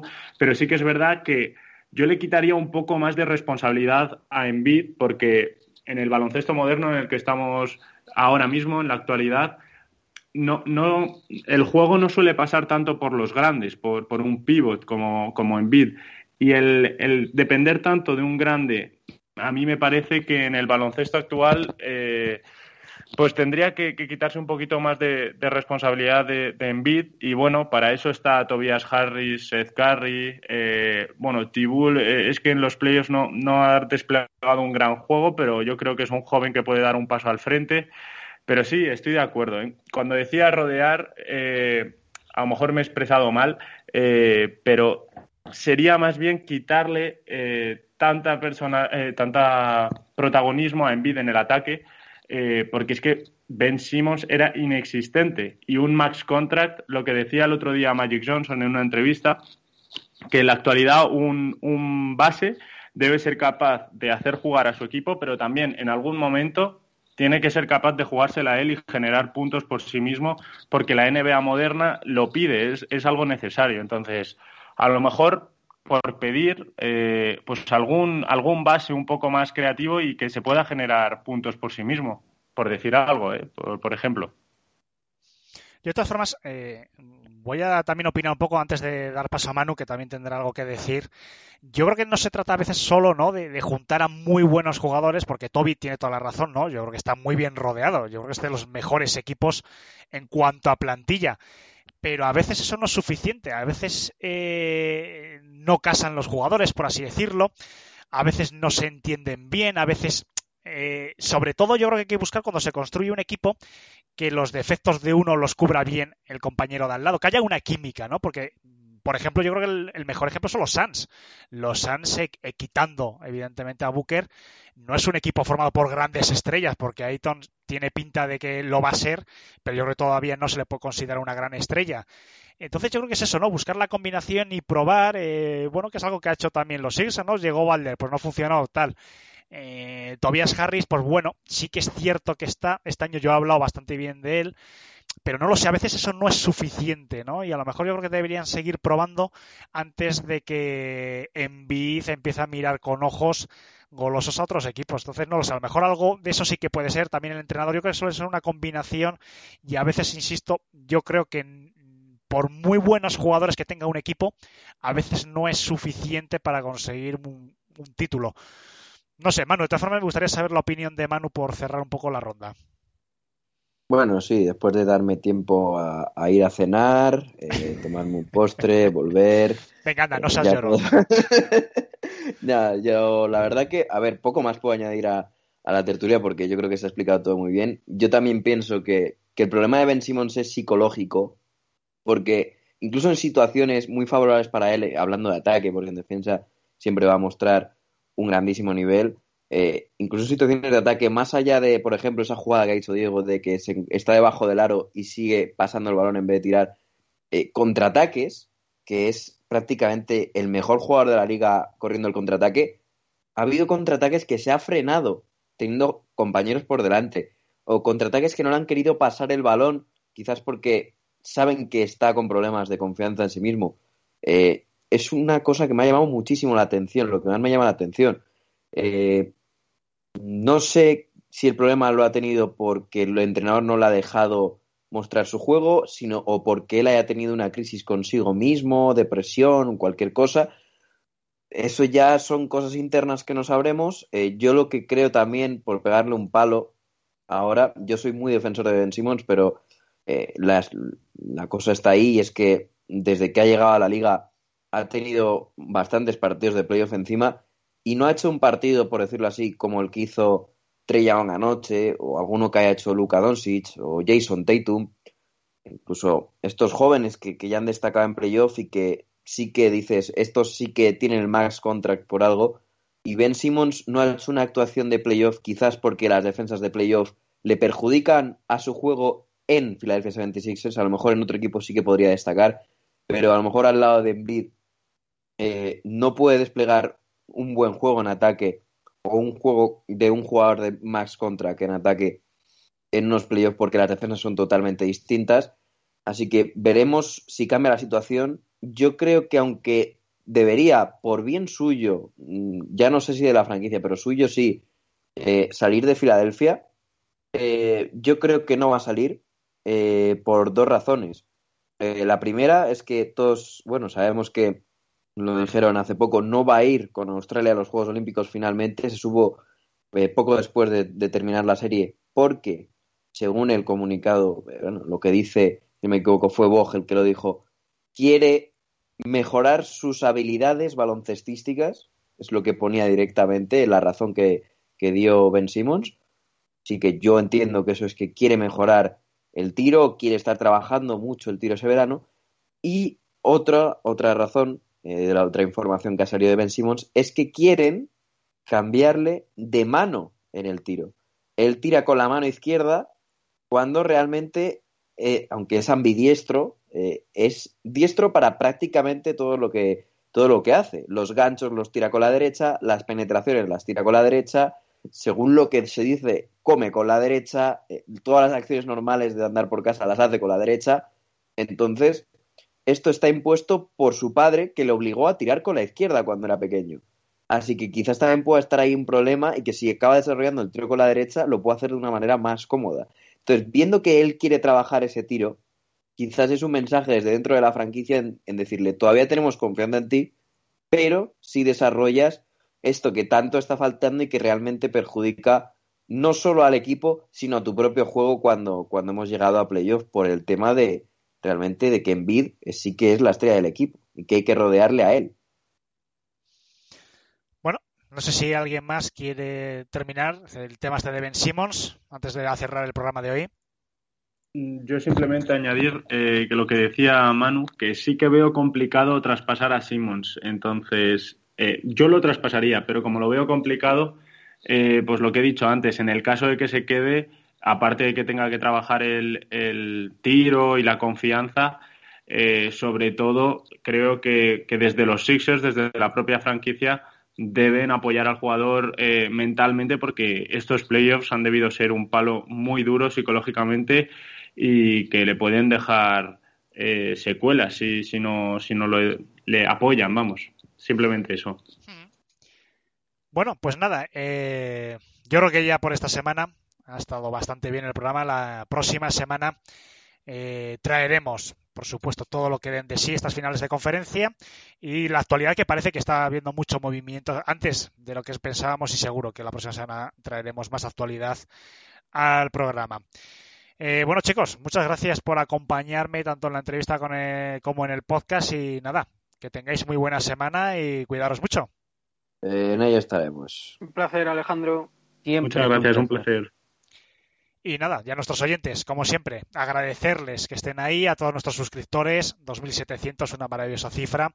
Animamos, por supuesto, a la gente que nos escucha eh, porque haya llegado de otros sitios o a través de las entrevistas y demás, que si dan al botón de suscribirse en iBox recibirán la notificación en el mismo momento en el que subamos nuevos programas. Y si nos dejáis un like, por supuesto que también os haréis muy, muy felices. Desearos a todos eh, que tengáis muy buena semana, ahora que ya empieza el verano, que ya empieza el buen tiempo. Sé que donde vive Toby no, es todo al contrario, pero bueno, la mala suerte, Toby, nos hemos estado muchos meses aguantando con que era la situación al revés. La vida es así y nada, que ahora en serio, que tengáis muy buena semana y hasta la próxima. You. Little stupid ass bitch, I ain't fucking with you. You little, you little dumb ass bitch, I ain't fucking with you.